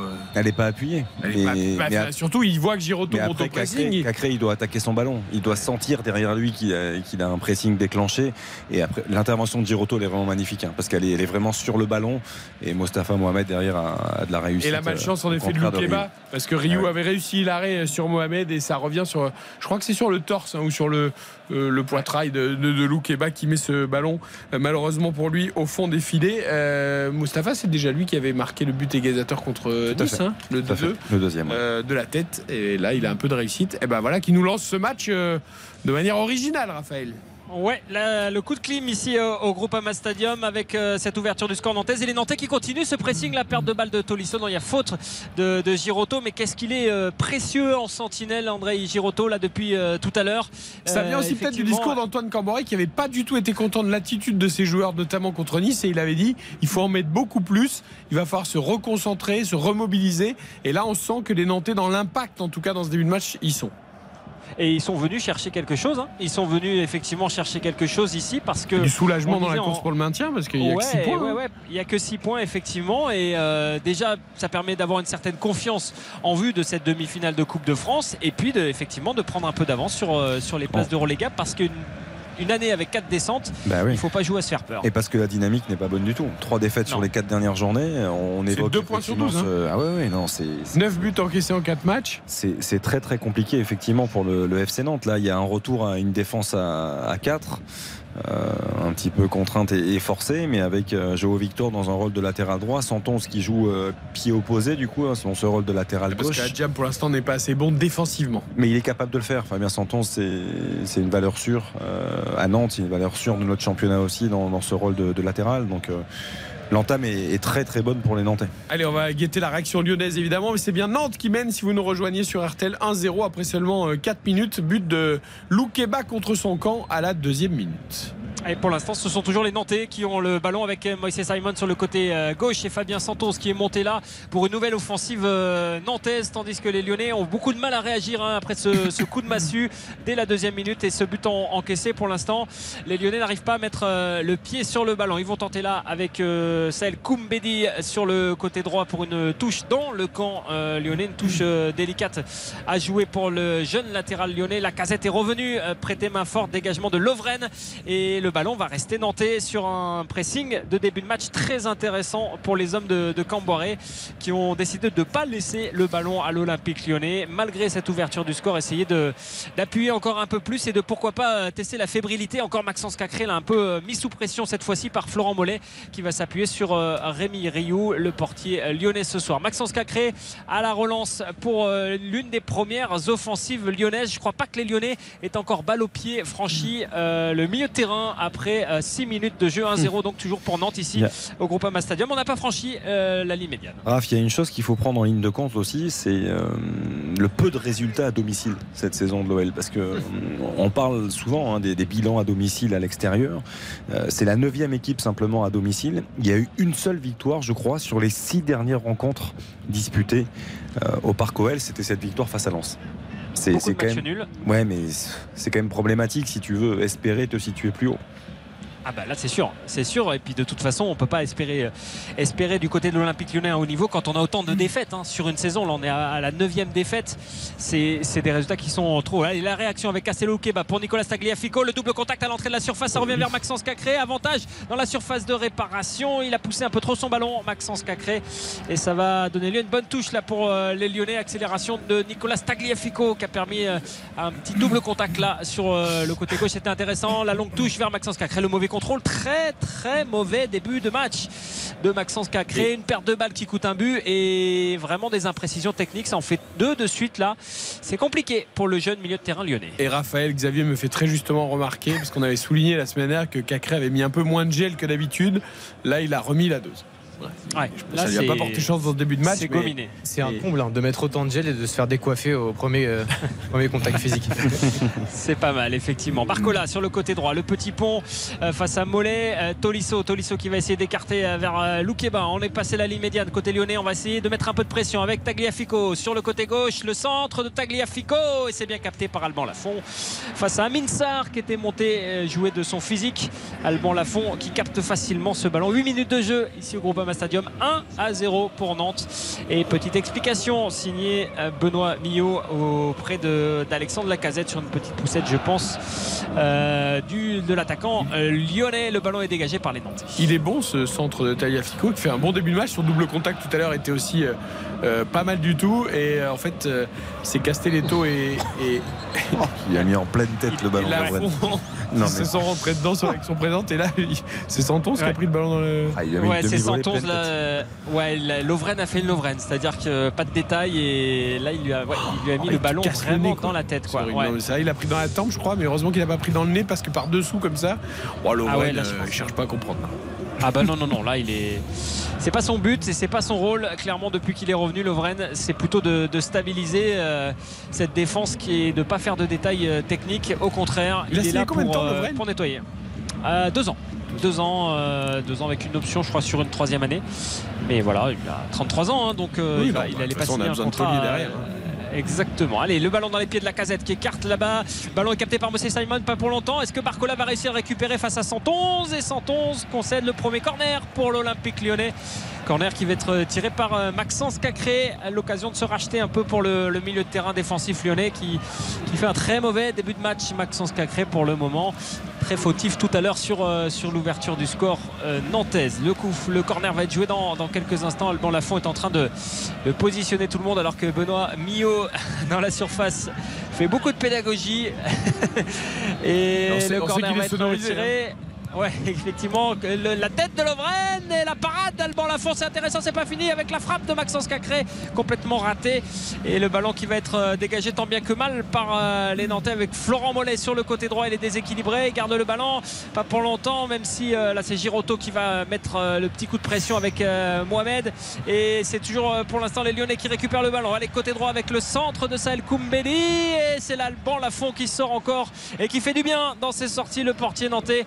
Euh, il permet de soulager son équipe et surtout de se relancer avec Moussa Sissoko qui alerte tout de suite sur le côté gauche. Mossé Oh, Simon face à Koumbedi. Elle est magnifique cette transversale, effectivement. Xavier, magnifique transversale. Mossé Simon se rate un peu sur le contrôle, c'est dommage parce que dans l'ouverture de Sissoko, c'était très bien joué. Ouais, il s'en est pas si mal tiré quand même Simon parce que la transversale était belle mais elle n'était pas évidente à contrôler. Il a quand même réussi à s'appuyer derrière sur Mollet. L'action a pu se poursuivre même si là les Lyonnais ont récupéré le ballon. Ouais, avec un hors-jeu hein, de, des Nantais. Et pour le coup, ça va permettre à l'Olympique lyonnais effectivement de se, de se dégager avec Saël Koumbedi sur euh, le côté droit. Il, est intéressant, hein, ce jeune Saël Koumbedi. hein, tout à l'heure sur le centre était assez précis. Et c'est pour ça que, Laurent Blanc l'a préféré ce soir à, à Diomandé, apporter un peu plus aussi en termes de, de- bah, d'offensif, puisque euh, l'a dit, effectivement, Diomandé est un excellent stopper, un stopper prometteur, mais ce n'est pas un latéral. Il n'a pas cette capacité de centre comme là euh, Saël Koumbedi. Lovren, Lovren pour la relance, il va chercher euh, euh, Bar- Barcola sur le côté droit. Barcola qui pivote avec Koumbedi et on revient tranquillement vers Lovren, très excentré là sur le, sur le côté droit. Lovren quasiment en position de latéral. Il va redonner à Barcola. Barcola pour Tagliafico sur le côté gauche. On va tourner, on va tourner autour de cette défense euh, nantaise pour les Lyonnais. Courir après le score, puisqu'après 11 minutes de jeu, Lyon est toujours mené 1-0. Oui, mais les Lyonnais ont retrouvé leurs esprits. Là. Ça y est, ils sont rentrés dans leur match. Ils ont été cueillis à froid un peu par cette perte de balle de Cacré sur une passe de Tolisso. Euh, pas cadeau et le contre de, de Mohamed. Mais bon, en tout cas, ça fait 1-0 pour Nantes. Mais les Lyonnais ont repris un peu le contrôle du jeu. Et euh, un petit mot sur Koumbedi, c'est un joueur de 17 ans, on rappelle, un très très jeune, qui est passé par le Paris Saint-Germain notamment, qui était formé euh, au Havre et qui joue euh, actuel- actuellement avec l'équipe de France, évidemment pas Léa, mais qui est moins de 17 ans.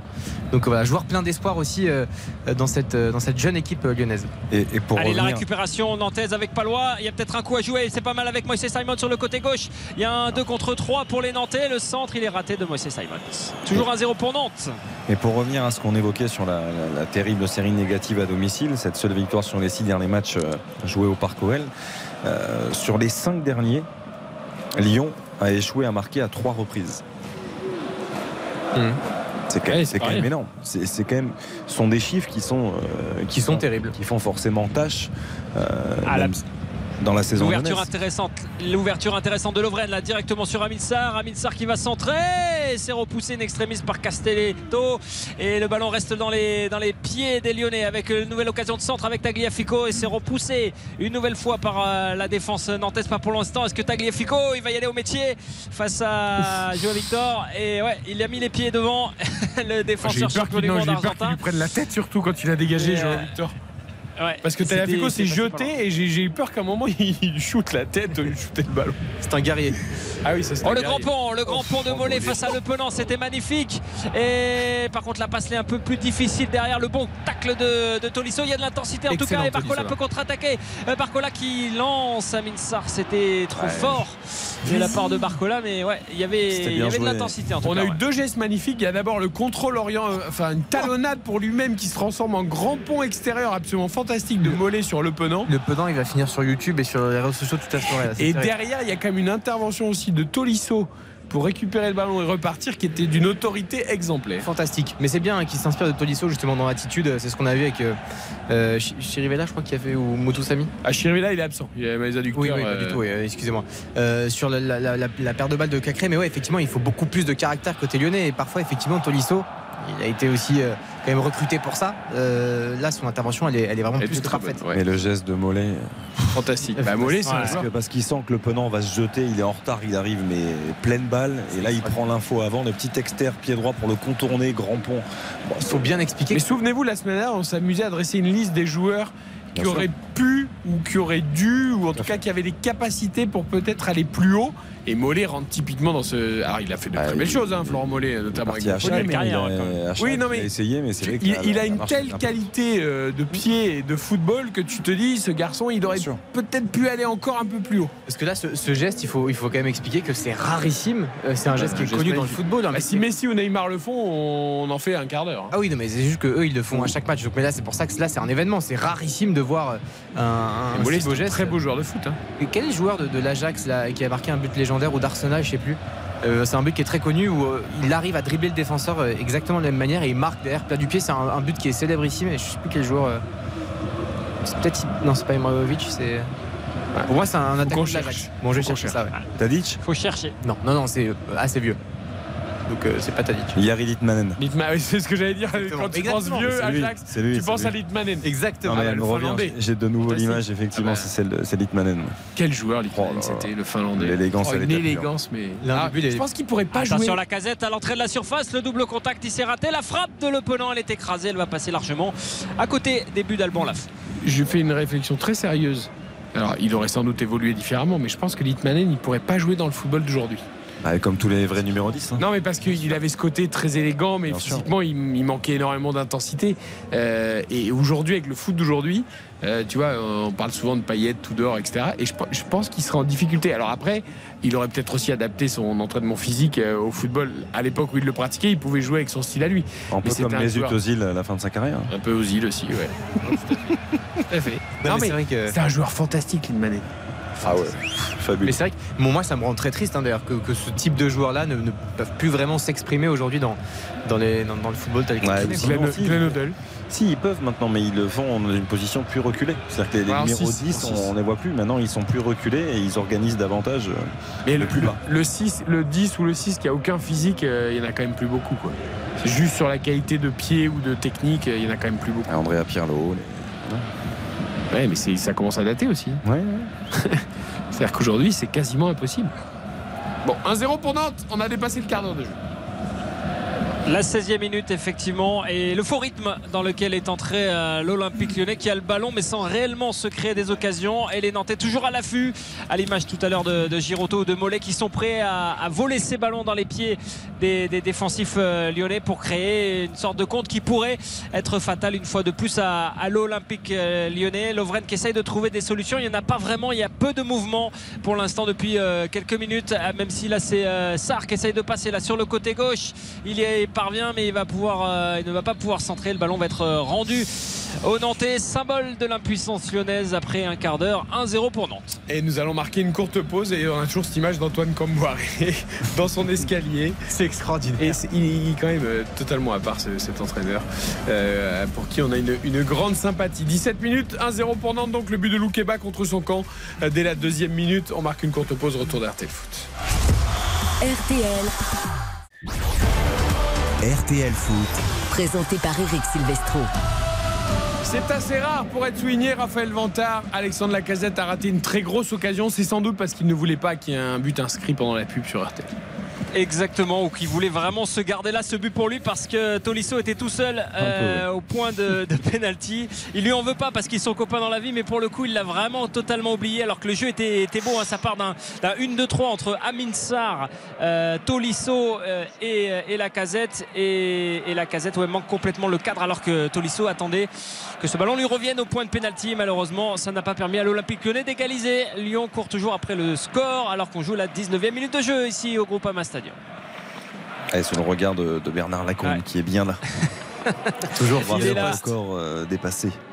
Il a, il a envie, hein. il a dit euh, le plus tôt sera le mieux. Et pour l'instant, il aimerait bien que ça soit ce soir hein, pour, pour l'image. Mais euh, effectivement, euh, c'est compliqué pour le moment pour l'Olympique lyonnais. Et Alexandre Lacazette aura sans doute hein, peut-être une autre occasion de mettre ce 150e but avec euh, l'OL, même si là, il aurait pu offrir euh, le premier de la saison à Corentin Tolisso et faire plaisir ainsi à notre réalisateur Lucas Dindeleu, qu'il avait mis euh, comme premier buteur. Il ne sera pas premier buteur, mais bon, ça Si lui, les ça lui buteurs aurait déjà fait tout plaisir court, c'est pas mal. Après, c'est intelligent de sa part, hein, parce qu'effectivement, Tolisso, même les défenseurs nantais ont, ont- ont compris et ouais, il, se- il se sert parfaitement de ça pour euh, surprendre le gardien, puisque la finition pied gauche, elle est J'aime bien la laissée un peu à désirer. J'aime bien l'attitude des Nantais quand même dans ce début de match, on l'a dit avec beaucoup d'intensité. Ça veut dire que le, le discours, une nouvelle fois, d'Antoine Camboiré qui, qui sent bien que son équipe, elle a la tête à la demi-finale de Coupe de France, euh, qu'elle sent pas vraiment de danger, même si elle a que 6 points d'avance pour la zone de relégation.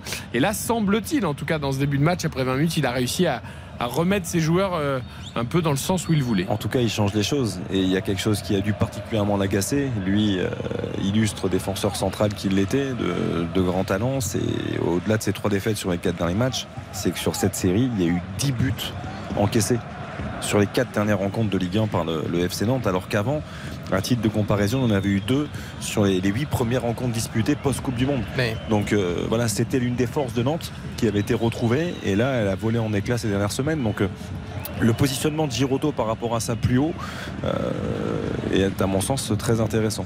Et là, pour Nantes, c'est une belle opération qui se profilerait en cas de victoire. Ce serait 9 points d'avance sur, euh, à la fois, parce qu'il y, a- plusieurs équipes à, égalité, mais à la fois sur, Strasbourg et sur la zone rouge, et 9 points d'avance. Alors, effectivement, là, pour aller jouer euh, quoi que ce soit d'européen par la Coupe de France, euh, évidemment que c'est complètement mort, mais dans, le- dans la course au maintien, ce serait extrêmement intéressant en tout cas, parce qu'il y a un vrai, vrai gros matin par rapport à Strasbourg, par rapport à Brest, par rapport à Auxerre qui ont 23 points chacun. Là, il y en aurait 32 pour le FC Nantes, donc c'est quand même belle opération. D'autant que les matchs qui arrivent hein, pour euh, le FC Nantes sont compliqués aussi. hein. Je crois qu'ils vont jouer Reims, Paris, euh, des, des équipes qui sont en- actuellement en- ouais, en- dans des situations beaucoup plus favorables que le, que le FC Nantes. Et les Lyonnais qui essayent de mettre le pied sur le ballon, mais on sent beaucoup de- de- d'impuissance côté lyonnais, comme beaucoup de fois cette saison, à l'image là de, de ce ballon qui revient dans les pieds de Lovren, qui tente de, de semer la, la révolte, mais on sent ouais, pas mal d'impuissance côté lyonnais. Amin Sarr sur le côté gauche, il va redonner à son défenseur, en l'occurrence Tagliafico, qui revient vers euh, Tolisso, qui, qui fait beaucoup de bien. hein, L'Olympique lyonnais, Tolisso ce soir, il essaye d'orienter le jeu comme il peut, mais c'est compliqué de trouver les failles. Il manque de mouvement côté euh, lyonnais avec Le Penant. Le Penant qui essaie de trouver Cacré dans la surface de réparation. Il pousse trop son ballon Cacré. La casette a suivi, s'effondre. Superbe il, euh, ah, il dit qu'il a eu mal, Alexandre euh, Lacazette. Là, il, il reste au sol, euh, le capitaine lyonnais.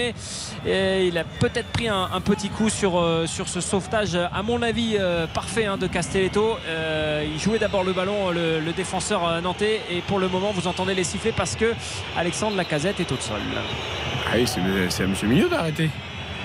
Après, il est emporté par son élan. Castelletto, il fait une très bonne intervention au départ. Euh, ensuite, c'est le tacle glissé qui fait ça parce que sur, sur Cacré, c'est superbe. Et derrière, il y a, y la casette qui arrive, qui se précipite, il le percute aussi. Mais bon, tu peux pas. Ouais, mais alors, alors, il y a, Tu y peux a- pas siffler grand chose. Non, parce qu'il réussit parfaitement son tacle glissé. Euh, et derrière la casette, c'est franchement, c'est pas cool parce que euh, là déjà il va beaucoup mieux, voilà, forcément, quand il voit qu'il a pas de pénalty et qu'il n'y a pas de VAR. Et surtout, j'ai bien regardé le ralenti. euh, L'intervention, donc c'est comme tu dis, en, en fin d'intervention, il glisse et il touche avec le, le dessus de la chaussure. Donc pas les crampons, hein, le, le dessus de la chaussure en glissant, il touche le, le tibia de la casette qui me semble-t-il, Raph, porte des protèges tibia à la casette sur le coup. C'est possible. Donc c'est possible, non seulement. Après, après, attention, ils sont de plus en plus petits. hein. Oui, d'accord, mais bon, il y a un protège tibia. Il ne le touche qu'avec le dessus du pied en glissant. Et en fait, la casette ensuite se tient le mollet pendant 10 minutes. Ah, c'est bon. Bah oui, non, mais l'expérience, Ah oui, c'est ça bon. aussi. Bah oui, bah donc voilà, bah, il n'y a, il y a rien du tout. Et merci, au revoir. Bon, en tout Allez, cas, l'offensive lyonnaise avec euh, Tolisso, Tolisso vers euh, Koumbedi, la frappe de Koumbedi, elle est repoussée par Lafont, Lafont, et c'est pas fini avec Koumbedi encore, le centre de Koumbedi et le ballon qui traîne dans la surface de réparation, pas pour longtemps, et qui va être dégagé par les Nantais, pas pour longtemps avec Tagliafico sur le côté gauche. Elle était intéressante cette offensive lyonnaise, elle continue avec Tolisso, une touche pour euh, Cacré, le mauvais contrôle de Cacré, le centre vers Barcola, il y a la casette dans la surface, le but signé Alexandre Lacazette, il rentre dans l'histoire de l'Olympique lyonnais avec 150 buts 150 buts pour Alexandre Lacazette et ça fait un partout. Il est très beau le but, c'est un vrai but d'avant-centre. Il s'appuie sur Palois, il se retourne, il frappe. Mais quelle erreur de Lafont au départ de l'action. Et les Nantais qui sont beaucoup trop passifs. Il se rattrape bien à fond, mais effectivement, après, euh, on ne peut rien faire. La casette, il y a lui et il y a les autres, en fait. Euh, point final, donc, par rapport au niveau, par rapport à la qualité du joueur intrinsèquement Après, parlant, Palois défend mal sur par l'action. rapport- Par rapport au caractère, voilà, mais euh, ce, ce- ce- ce garçin est extraordinaire. Oh, la protection, la protection Bah du oui. ballon, il met, il met tout son corps en opposition et en, en retombant, en pivotant, Eh oui. il déclenche cette, cette frappe hors de portée dans la fond, c'est super. Après, au départ, j'aimerais insister sur le, le ballon de Tolisso qui est remarquable aussi Mm. parce qu'il le met en une touche, c'est lui qui crée le décalage pour Cacré, même s'il y a un petit ballon qui a un petit peu une petite chandelle après qui est pas forcément dangereuse, mais mais il bonifie tout la casette. Dans la surface de réparation, c'est vraiment son jardin et, et là l'enchaînement, Palois réclame quelque chose parce qu'il s'appuie, il l'empêche d'intervenir, mais il le fait tellement intelligemment. Attention 10. la réaction nantaise avec ce centre là de et il me semble que c'est Moïse Simon ou, ou Guessant et c'est plutôt Guessant mais ouais il y avait il y avait une réaction nantaise et ça fait un partout donc entre Lyon et Nantes 17e but cette saison pour Alexandre Lacazette en Ligue 1, 150e, tu l'as dit, sous les couleurs de l'Olympique lyonnais, euh, record de Bernard Lacombe, et enfin, de, deuxième meilleur buteur de l'histoire de l'OL. Euh, fantastique, Alexandre Lacazette, et dommage pour les Nantais qui avaient réussi un bon début de match et qui reviennent un peu Encore un match où ils prennent un but, les Nantais. Ouais, même, Au si c'est minimum. plutôt, même si c'est plutôt logique. hein. On regarde euh, la réaction lyonnaise, il n'y avait pas de, de vraie occasion, mais il y a- on a vu deux trois interventions. On avait dit qu'ils avaient repris leurs esprits et qu'ils avaient repris Voilà. le cours du match. Ils avaient repris un petit peu la, la maîtrise. Et sous l'impulsion, hein, je rejoins Xavier de, Tolisso qui, à part le but, mis à part le but où il est, il est déjà bon au départ de l'action. Attention, encore une paire de balles de Cacré face à Giroto. Il est vraiment en train de perdre son duel, Maxence Cacré, dans ce match face à André Giroto. Ça donne un bon ballon pour Simons qui se défait de, de Koumbedi. Le centre et c'est repoussé in extremis par la défense lyonnaise. Pas pour longtemps, ça revient dans les pieds de, de Giroto qui écarte là-bas, côté droit vers euh, Jao Victor. Jao Victor qui s'appuie sur Mollet. Les Nantais qui tentent de réagir avec Mollet. Mollet qui se réappuie derrière sur euh, Et le pressing d'Alexandre Lacazette ne suffit pas puisque le ballon revient sur Jao Victor. Le centre à terre cette fois-ci ça va pouvoir être dégagé par les Lyonnais. C'est mal joué. C'est mal joué ouais. Effectivement il y avait c'est quand même un joueur de foot pro euh, c'est pas un latéral mais il a deux heures pour faire un centre. Il met, il met une, une, saucisse topée au à ras de terre je veux bien que c'est pas un latéral qui soit pas capable de courir de centrer euh, enrouler tout ça mais voilà quand même. C'est un peu dur. Et pour, ah ouais. Pour, pour, revenir au, au, rôle de Tolisso, euh, il, il s'est vraiment placé en sentinelle. Hein. Il ah a un rôle espèce d'hybride de meneur de jeu et à la fois sentinelle. Et quand on le voit sur le terrain, il donne les indications à tout le monde. C'est vraiment le, le patron et dépositeur du jeu. Ouais, ouais, ouais. C'est lui et qui puis organise, tout à l'heure, on l'a c'est lui vu. qui ouais. dicte le rythme. Raph, ça se, ça se sent. Il réclame effectivement, comme tu le dis, très, très bien le, le, ballon à chaque fois. Il a toujours le bras levé. Il parle, il communique énormément avec, avec tout le monde. C'est ce qu'on appelle le chef d'orchestre. Heureusement, avec un, avec un CV pareil, euh, moi j'aimerais oui, bien que Tolisso retrouve de, de, sa super parce que sa saison elle est, elle est pas mauvaise, mais elle est pas bonne. Elle n'est pas exceptionnelle. Mais voilà, encore une fois, bah, il souffre de la comparaison avec la casette dans le retour des anciens. Elle est, entachée, elle est entachée de blessures aussi. C'est la même chose, c'est que c'est l'histoire de, de, la carrière de Corentin Tolisso. Bah, oui. Il n'a pas enchaîné trois matchs cette saison, donc c'est compliqué hein, donc pour lui d'arriver à rentrer dans le rythme. On le savait hein, au moment de sa signature, c'était l'inquiétude. On n'avait pas d'inquiétude sur le talent et on n'en a toujours pas ce soir. On a toujours de l'inquiétude sur euh, savoir si physiquement ce garçon est capable de tenir. Et la casette lui tient sur ses pieds, là encore une fois face à, à Florent Mollet dans la, pro, dans la protection et dans, dans l'appui qu'a ce joueur face à ses, à ses défenseurs. C'est quand même toujours assez exceptionnel, Alexandre Lacazette. Il a, il est pas très grand, il a un centre de gravité bas, mais alors euh, on a l'impression que il fait ce qu'il veut avec avec, avec ses défenseurs en termes en d'appui, même si là les Nantais vont pouvoir se, se relancer sous le, la pression encore une fois de, de Corentin Tolisso. Le très bon retour de Bradley Barcola qui vient avec Lovren stopper. Oui, euh, il est la... aussi. Hein. Ouais, Marcola il a une très bonne attitude. Il y avait encore une belle sortie de balle de mollet avec un petit extérieur du pied dans la course là. C'est quand même vraiment un joueur, moi j'adore, c'est élégant hein. euh, quand même. Allez, un partout après 28 minutes entre Lyon et Nantes, match complètement relancé. Déjà deux buts dans cette première période. Loukeba contre son camp à la deuxième minute pour Nantes et Lacazette. 17e but cette saison pour lui, 24e minute, un partout entre Lyon et Nantes. Quand on te pose, retour d'RTL Foot. RTL Foot. RTL Foot. Présenté par Eric Silvestro.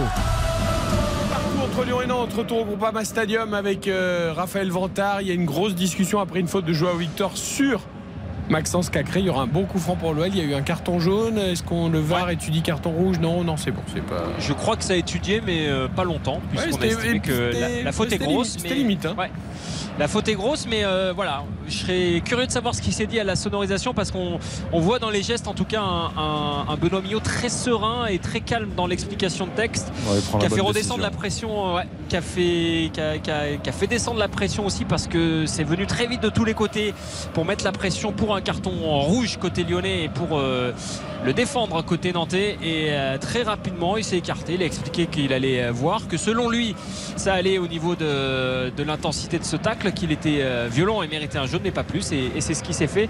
Et Maxence Cacré va avoir l'occasion de se faire justice sur ce euh, coup franc très intéressant au niveau du, du point de corner. Euh, Monsieur Millot qui rappelle cette fois-ci Tolisso et il me semble Palois à l'ordre. Euh, et on l'a pas souligné d'ailleurs, mais ce coup franc est consécutif à un dégagement chandelle de Palois qui, au lieu de dégager du côté lyonnais, a dégagé dans son propre camp. Et le coup franc est joué. Attention, la mauvaise sortie d'Alban Lafont. Et ouais, elle n'était pas bonne cette sortie du, du portier. Il va y avoir d'abord, il va y avoir pardon un corner. Et c'était euh, ouais, Tolisso qui était tout ah, proche de reprendre derrière le, le ballon. Heureusement qu'il la touche hein, ah, parce que. Ouais, ouais. On reparlera d'ailleurs de la fond que... sur le but lyonnais parce que pour certains qui s'interrogent de sa non-présence dans la liste des Bleus de Champs, eh ben peut-être que l'action qui a amené le but lyonnais pourra apporter un élément de réponse. Allez, le corner. Le corner avec euh, Maxence Cacré qui prend son temps, il prend les informations. La sortie, nouvelle fois d'Alban Lafont. Cette fois-ci, elle est propre, elle est claire. Il s'est rassuré. Le portier nantais va pouvoir relancer euh, très vite sur Jao Victor, Jao Victoire sur le côté droit et il pousse trop son ballon. Et Victor et ça va permettre aux, aux Lyonnais euh, de garder la main mise sur ce ballon, garder aussi un peu, hein, même s'il il y a un partout au, au tableau d'affichage, on sent quand même une nette domination de l'Olympique Lyonnais depuis, euh, depuis maintenant euh, une bonne vingtaine de minutes dans, dans ce match un partout ici au, au Groupama Stadium. Mais euh, les Lyonnais qui ont clairement pris l'ascendant sur cette rencontre sans que ça soit clair au tableau d'affichage ni figé euh, tant on connaît l'inconstance et l'irrégularité de l'Olympique Lyonnais et quand on voit ce contrôle complètement raté de Castello Luqueba face à Evan Guessant et là il va peut-être y avoir aussi un petit jaune hein, c'était face à Giroto Girotto encore une fois hein, c'est Giroto ouais Giroto Ah, quel pour une fois qu'il peut hein, courir, c'est- qu'il n'est pas en défense centrale et qu'il peut euh, lâcher les chevaux, euh, il s'est quand même heurté au mur Loukeba. C'est presque Ouais. lui qui fait faute d'ailleurs. Ouais, c'est tibia contre le tibia, il est. Ouais, tout à fait. Et euh, juste, je voudrais votre avis sur le but, parce qu'on a revu le mouvement qui amène le but lyonnais. D'abord, la- l'action collective est très très belle avec une superbe cir- circulation de balles, mais il y a quand même ce centre, euh, ce centre-tir de Koumbedi que Lafont euh, ne capte pas alors qu'il peut la capter. Et dans un deuxième temps, même le ballon lui reste un peu dans les mains. Et au lieu de le reprendre en deux temps, il fait une espèce de manchette euh, pour dégager. Enfin, c'est C'est incompréhensible. vrai que les gardiens, ils ont cette euh, propension aujourd'hui à faire ça. C'est-à-dire que euh, capter un ballon, c'est quand même la base. C'est-à-dire que Ah bah c'est- là, pour moi, enfin, je suis pas gardien de but et je, je suis pas Alban Lafont, mais pour moi, la priorité, c'est c'est d'avoir le, le cuir dans les mains. Quoi, et Vous avez raison, ouais. vous avez raison, mais c'est la. Deux fois, il a Ouais, l'occasion de la c'est- capter. C'est la panique en fait. C'est-à-dire que euh, sa prise de balle, il la rate complètement et Mm. du coup, il paraît au plus pressé. Et il, il se dit, il voit l'attaquant lyonnais, il n'a pas forcément le temps, il panique. Bien sûr. C'est toujours pareil. C'est comme le défenseur qui rate une intervention et qui va paniquer, qui va faire n'importe quoi juste derrière. Alors, nous avons la chance sur RTL d'avoir un réalisateur qui est un excellent gardien de but. Euh, alors, j'ai envie de lui demander le but de la casette, certes très beau, mais Alban Lafont, énorme faute de main sur cette action, euh, Lucas. Avec moi, ce serait pas arrivé, mais euh, Ouais. j'aurais capté tout de suite. Ah, on cherchait un remplaçant. Anthony Lopez, on l'a peut-être. Après, quand il, quand il dégage le ballon, bon, il est- heureusement, il le fait bien sur le, le- le côté, mais le problème, c'est Oui, qu'il y a- le problème, c'est que ça revient et qu'il y a but derrière. Ah, que ça- que ça Alors qu'il doit être capté ce ballon. Exactement. Euh, juste un petit mot parce qu'on parlait évidemment du, du chiffre de 150 buts pour euh, Alexandre Lacazette, mais c'est aussi le meilleur buteur tout court du Groupama Stadium en compétition officielle. Alors, il est précisément à égalité avec Memphis Depay, 41 buts au Groupama Stadium. Donc euh, Memphis Depay, Alexandre Lacazette, les deux premiers euh, euh, buteurs de l'Olympique Lyonnais au Groupama Stadium, suivi par Moussa Dembélé et puis l'immense Nabil Fekir. Pas mal. Jolie liste. Il a, il a de l'allure, hein, ce banc nantais ce soir quand même. hein. Je, je viens de voir une petite image, un petit échange euh, Ouais, tout sourire entre Delors et euh, Blas. Delors, Hein. Bon. Vu la compo de départ, il... Attention, attention à ce coup franc. Le ballon, il est dévié. La parade de Rioux. Le bah coup là, franc nantais de, de Mollet. Il est dévié, il me semble, euh, par Mostafa Mohamed. Et belle parade de Rémi Ah, il Rioux. nous a fait Il une fallait la sortir. ouais. Il fallait la sortir. Non, il nous a fait une Anto Lopez, là, un peu arrêt photo, mais il est beau. hein. Euh, il la capte. Ah, là, là, non, là, c'est bien joué. là, là. Non, non, c'est. Il y a le petit rebond, il y a tout ce qui, il y a tout ce qui est compliqué quand même hein, là pour le Ah, coup pour un gardien de but. Non, Et l'arrêt, l'arrêt, il faut le noter, est très bon. Ça va donner un bon corner pour euh, les Canaries. Euh, corner qui va être tiré d'une seconde à l'autre. C'est fait par Joao Victor. Le centre, le corner, la reprise de Palois, elle est, elle est ratée. Elle est surtout enlevée par euh, les Lyonnais. Pas pour l'instant, parce que pour l'instant, c'est euh, 111 pressé par euh, Alexandre Lacazette. Barcola qui va faire le pressing jusqu'à Moussa Sissoko pour de remettre ce ballon euh, dans le jeu. Et il va peut-être y avoir du changement euh, côté euh, nantais Ah, blessé très rapidement. Ouais, il y a semble-t-il un souci puisque dans les minutes qui viennent, il va y avoir un, un changement. Je vais regarder un petit peu qui, qui est en train de, de se préparer à rentrer. Je vous dis ça dans, dans quelques instants. Mais effectivement, il y a peut-être un, un problème au niveau euh, musculaire pour un des joueurs du euh, FC Nantes. Et en l'occurrence, il me semble euh, effectivement que c'est Adjam qui va rentrer dans quelques Ah, instants. Santonze qui est. Ouais, à terre. Santonze est à terre. Fabien Santonze, il a mal, il se plaint du dos. Alors, euh, je ne sais pas à quel moment il s'est fait ça, mais il s'est plaint et il va être euh, remplacé euh, tout de suite. Et là, tu sens, par, tu sens euh, qu'en je prends pas de risque. hein. Parce que là, il y a Ouais. une demi-finale de Coupe de France à venir dans une quinzaine de jours. Euh, Santonze, ça reste euh, soit le meilleur bah, latéral version, droit ouais. s'il y a jamais bien, soit une solution à gauche s'il y a un souci. Donc on prend pas de risque. Il faut espérer que ce soit juste une torsion, une douleur ou un coup. Euh, mais on prend pas le moindre risque. Effectivement. Et Adjam va se positionner tout de suite sur euh, ce côté gauche et tenter de et ben de, faire oublier cette sortie de, Fabien Santon, qui, est- qui a fait un, un bon début de match solide comme d'habitude pour, euh, pour le FC Nantes, alors que les, les supporters nantais euh, ont allumé une dizaine de fumigènes euh, là-haut dans leur euh, parquage. Et voilà, ça va interrompre le jeu quelques minutes, pas beaucoup, puisque les, vous savez que le parquage euh, au niveau du Groupama Stadium des, des supporters est assez haut, donc la fumée va aller vers le haut et pas vers le bas. Donc ça va pas interrompre euh, ce match-là, mais ça fait une dizaine de fumigènes qui sont euh, lancés, alors que euh, là c'est Lovren qui couvre parfaitement euh, Mossé Simons. Et on va, on va regarder les premiers pas euh, d'Adjam, lui qui a eu euh, une entrée difficile hein, euh, lors du dernier match à domicile contre, contre Nice. On va voir comment se comporte sur les ce, ce très jeune joueur. hein. Convoqué en, en sélection par Jamel Belmadi. hein. Tout à fait. Ouais. Ce qui n'est pas le cas d'Oussem Aouar, par exemple, qui a déclaré sa flamme à l'Algérie, mais qui n'a pas été convoqué dans cette, euh, dans cette première liste euh, post, euh, post-annonce On en parlera pour, plus pour tard de tout ça, mais c'est c'est quand même. On va, on va laisser la place au jeu, je pense que c'est mieux. Oui, C'est mieux, hein. c'est- C'est c'est sans fin. Mais après, voilà, moi je. Évidemment, on souhaite le malheur de personne et puis on, on sait tous le, le joueur qu'il a pu être parfois au Award. Donc j'espère qu'il euh, qu'il pourra trouver euh, voilà, du, du- du bonheur footballistique avec cette équipe qui est une belle équipe et puis qui pourra surtout être dans les, dans les bonnes conditions pour être sélectionné tout simplement parce qu'il y a quand même de la concurrence aussi hein, en Algérie. hein. Oh, c'est pas, parce- sûr. c'est pas parce qu'il a- il ne jouera pas en équipe de France que d'un seul coup, ça y est. euh, euh, c'est- Il faut déjà pas, qu'il rejoue avec l'OL déjà. Ah bah, déjà, C'est ça. Euh, bon. Sacré C'est joueur. pas une équipe B, hein, l'Algérie. C'est pas, c'est tout sauf une équipe B. Il y a quand même des sacrés clients et euh, il y en aura d'ailleurs ce soir qui vont rentrer en jeu puisqu'Andy Delors lui est dans cette liste. Euh, le buteur euh, nantais qui devrait faire son apparition en, en deuxième période pour tenter d'inverser la tendance. puisqu'il y a toujours, ouais, il y a- effectivement, Entre Belmadi et Delors. il y a toujours un partout ici. Ouais. Ah, je trouve Oh, ça- Belmadi est bien sympa sur le coup. Ouais, ça date. hein, C'était en septembre déjà. Les choses Bah, sont passées. date, Alors euh, après, le gars est naturalisé deux ans avant, il gagne euh, la canne et après il dit ah bah, comme je vais à Nice, euh, euh, je joue plus avec l'équipe nationale parce que mon club. Oui, oui. Bah tu On- peux pas. on Tu viens d'avoir la nationalité On deux est- ans avant, tu peux pas dire au bout de deux ans je joue plus en sélection. Enfin moi je. Et, et puis comme pour vous, pour connaître beaucoup de supporters algériens, je suis pas sûr qu'ils lui pardonnent si vite. Bah ouais. Il va falloir qu'il inscrive quand même une Ça, tripotée de buts pour que les choses Déjà, passent parce qu'on on ne fait pas injure comme ça à un peuple qui aime tant le, le Bah foot. ouais. Allez, c'est reparti ici avec Koumbedi. Koumbedi Le Penant, ça combine entre les deux jeunes lyonnais. Euh, qui aurait dit en début de saison que ces deux-là seraient euh, sur la pelouse euh, ce soir en, en titulaire et en, en presque taulier hein, de cette équipe lyonnaise? C'était pas, c'était pas dit, mais c'est le cas en tout cas avec Koumbedi. Koumbedi sur le côté droit, il y a un beaucoup à jouer là pour les Lyonnais rentrent dans la surface. Le centre vers Barcola, et le centre fuyant et qui va donner lieu à un corner puisqu'elle est touchée par euh, Castelletto et il est très intéressant dans ses prises de balles et dans ses offensives. Le latéral lyonnais, effectivement. Euh, Laurent Blanc l'a beaucoup souligné. Le corner est joué en deux temps avec la casette. La casette avec Cacré. La casette, la frappe. Et elle est contrée par euh, la défense euh, nantaise. Et le ballon revient dans les pieds de la tour de contrôle. Déjà une cinquantaine de ballons touchés pour Corentin Tolisso ce soir. Il est euh, de tous les ballons la tour de contrôle lyonnaise, un partout et la 40e qui se profile ici au Groupama Stadium. Ce qui est intéressant avec Koumbedi, c'est qu'il a beaucoup d'activité, mais il a aussi beaucoup de justesse dans ses centres, je trouve.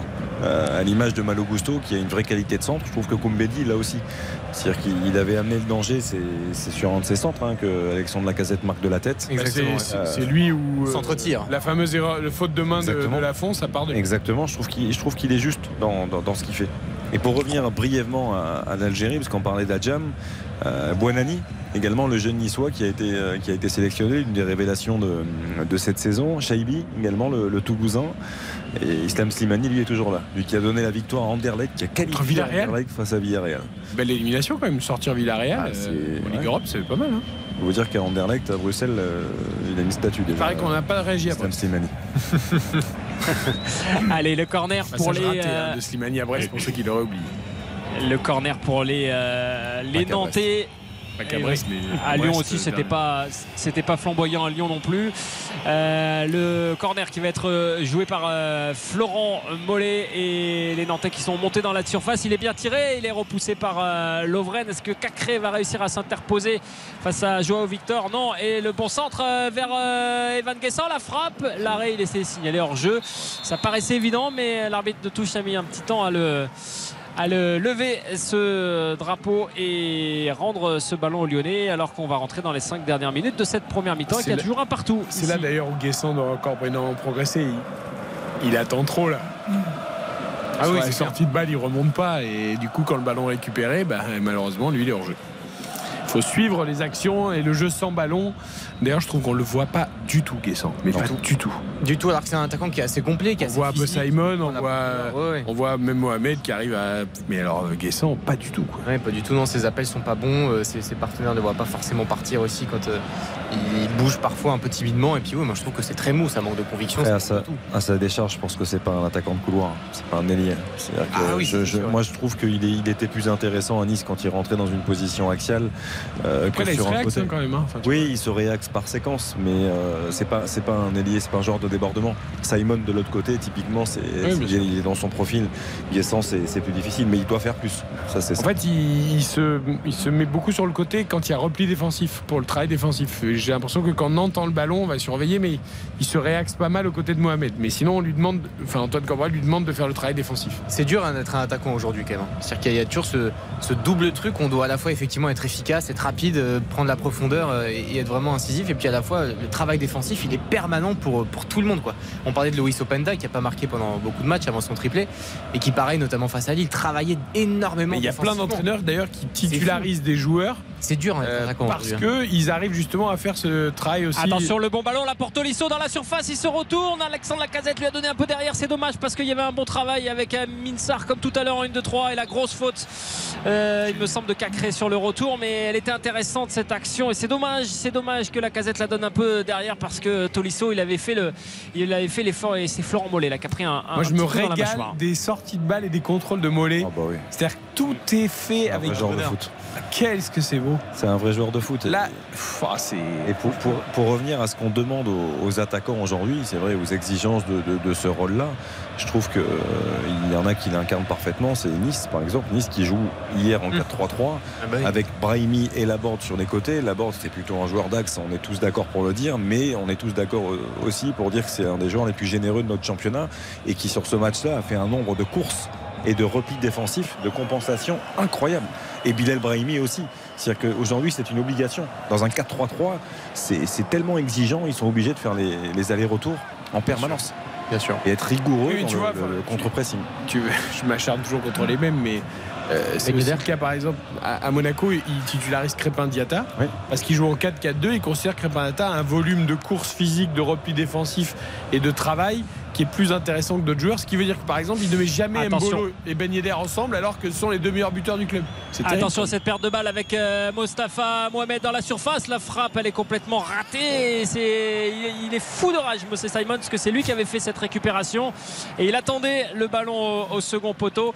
Attention à ces contre euh, nantais là qui, qui réveillent un jeu un petit peu endormi de l'Olympique lyonnais, qui a le ballon certes, mais qui ne se crée pas beaucoup d'occasions dans cette euh, première mi-temps, alors qu'on arrive tout doucement à la mi-temps, puisque c'est la 44e minute de jeu ici au Groupama Stadium. Toujours un but partout entre les deux équipes, mais attention à ce faux rythme pour l'Olympique lyonnais et ces petites imperfections et ces, ces problématiques hein, au milieu de terrain qui permettent aux Nantais d'avoir des ballons intéressants de contre. Allez, Barcola là face à, face à le 1-2, il est passé. Barcola, il fait le crochet qui va bien, il va pénétrer dans la surface, il fait le 1-2-3 avec Koumbedi. Le centre de Koumbedi que c'était bien joué pour l'Olympique lyonnais. Super. Et ça va donner lieu ouais, Ça joue bien, Lyon, à un corner. hein. Franchement, euh, en, termes, en termes de jeu collectif et d'échange et Là, déjà, joue bien, hein. la casette en point de fixation, bah, c'est un bonheur absolu. C'est-à-dire que c'est un attaquant évidemment qui sait marquer, mais qui sait faire marquer. Puis là, euh, c'est lui qui est à l'origine des deux décalages. Et puis euh, Xavier en parlait, le centre de Koumbedi encore, c'est tellement rare aujourd'hui des latéraux, même si c'est pas vraiment son, son- pas son tant que tel, mais des, des- des défenseurs vraiment qui savent centrer, c'est c'est d'une rareté absolue aujourd'hui. Donc c'est franchement c'est beau. Allez, le ballon toujours dans les pieds de ce fameux Koumédia. Il rate. Hier, on en a dit trop de bien. Et du coup, il rate son contrôle. C'est la seule fois de cette première mi-temps. On va pas lui en vouloir, c'est le Koumbedi.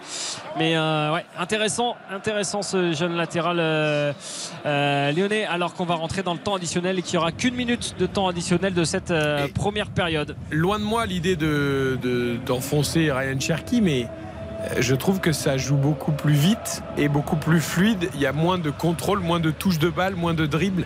Barcola, Lacazette, Koumbedi.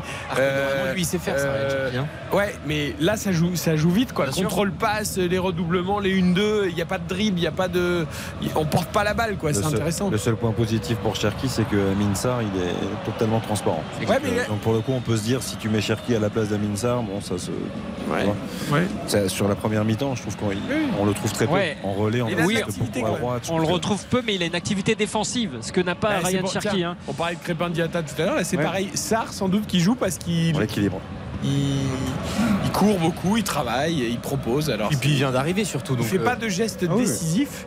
Mais Attention le centre de. Tolisso vers la casette, on la parade en deux temps La parade de la faux et le raté derrière d'Alexandre Lacazette. Il était magnifique, magnifique ce centre de Corentin Tolisso déposé sur la tête de son capitaine. Belle parade de la faux qui lui remet dessus. Je ne sais pas comment il la rate derrière Alexandre Lacazette parce qu'il est. Ah non, le ballon arrive vraiment trop derrière.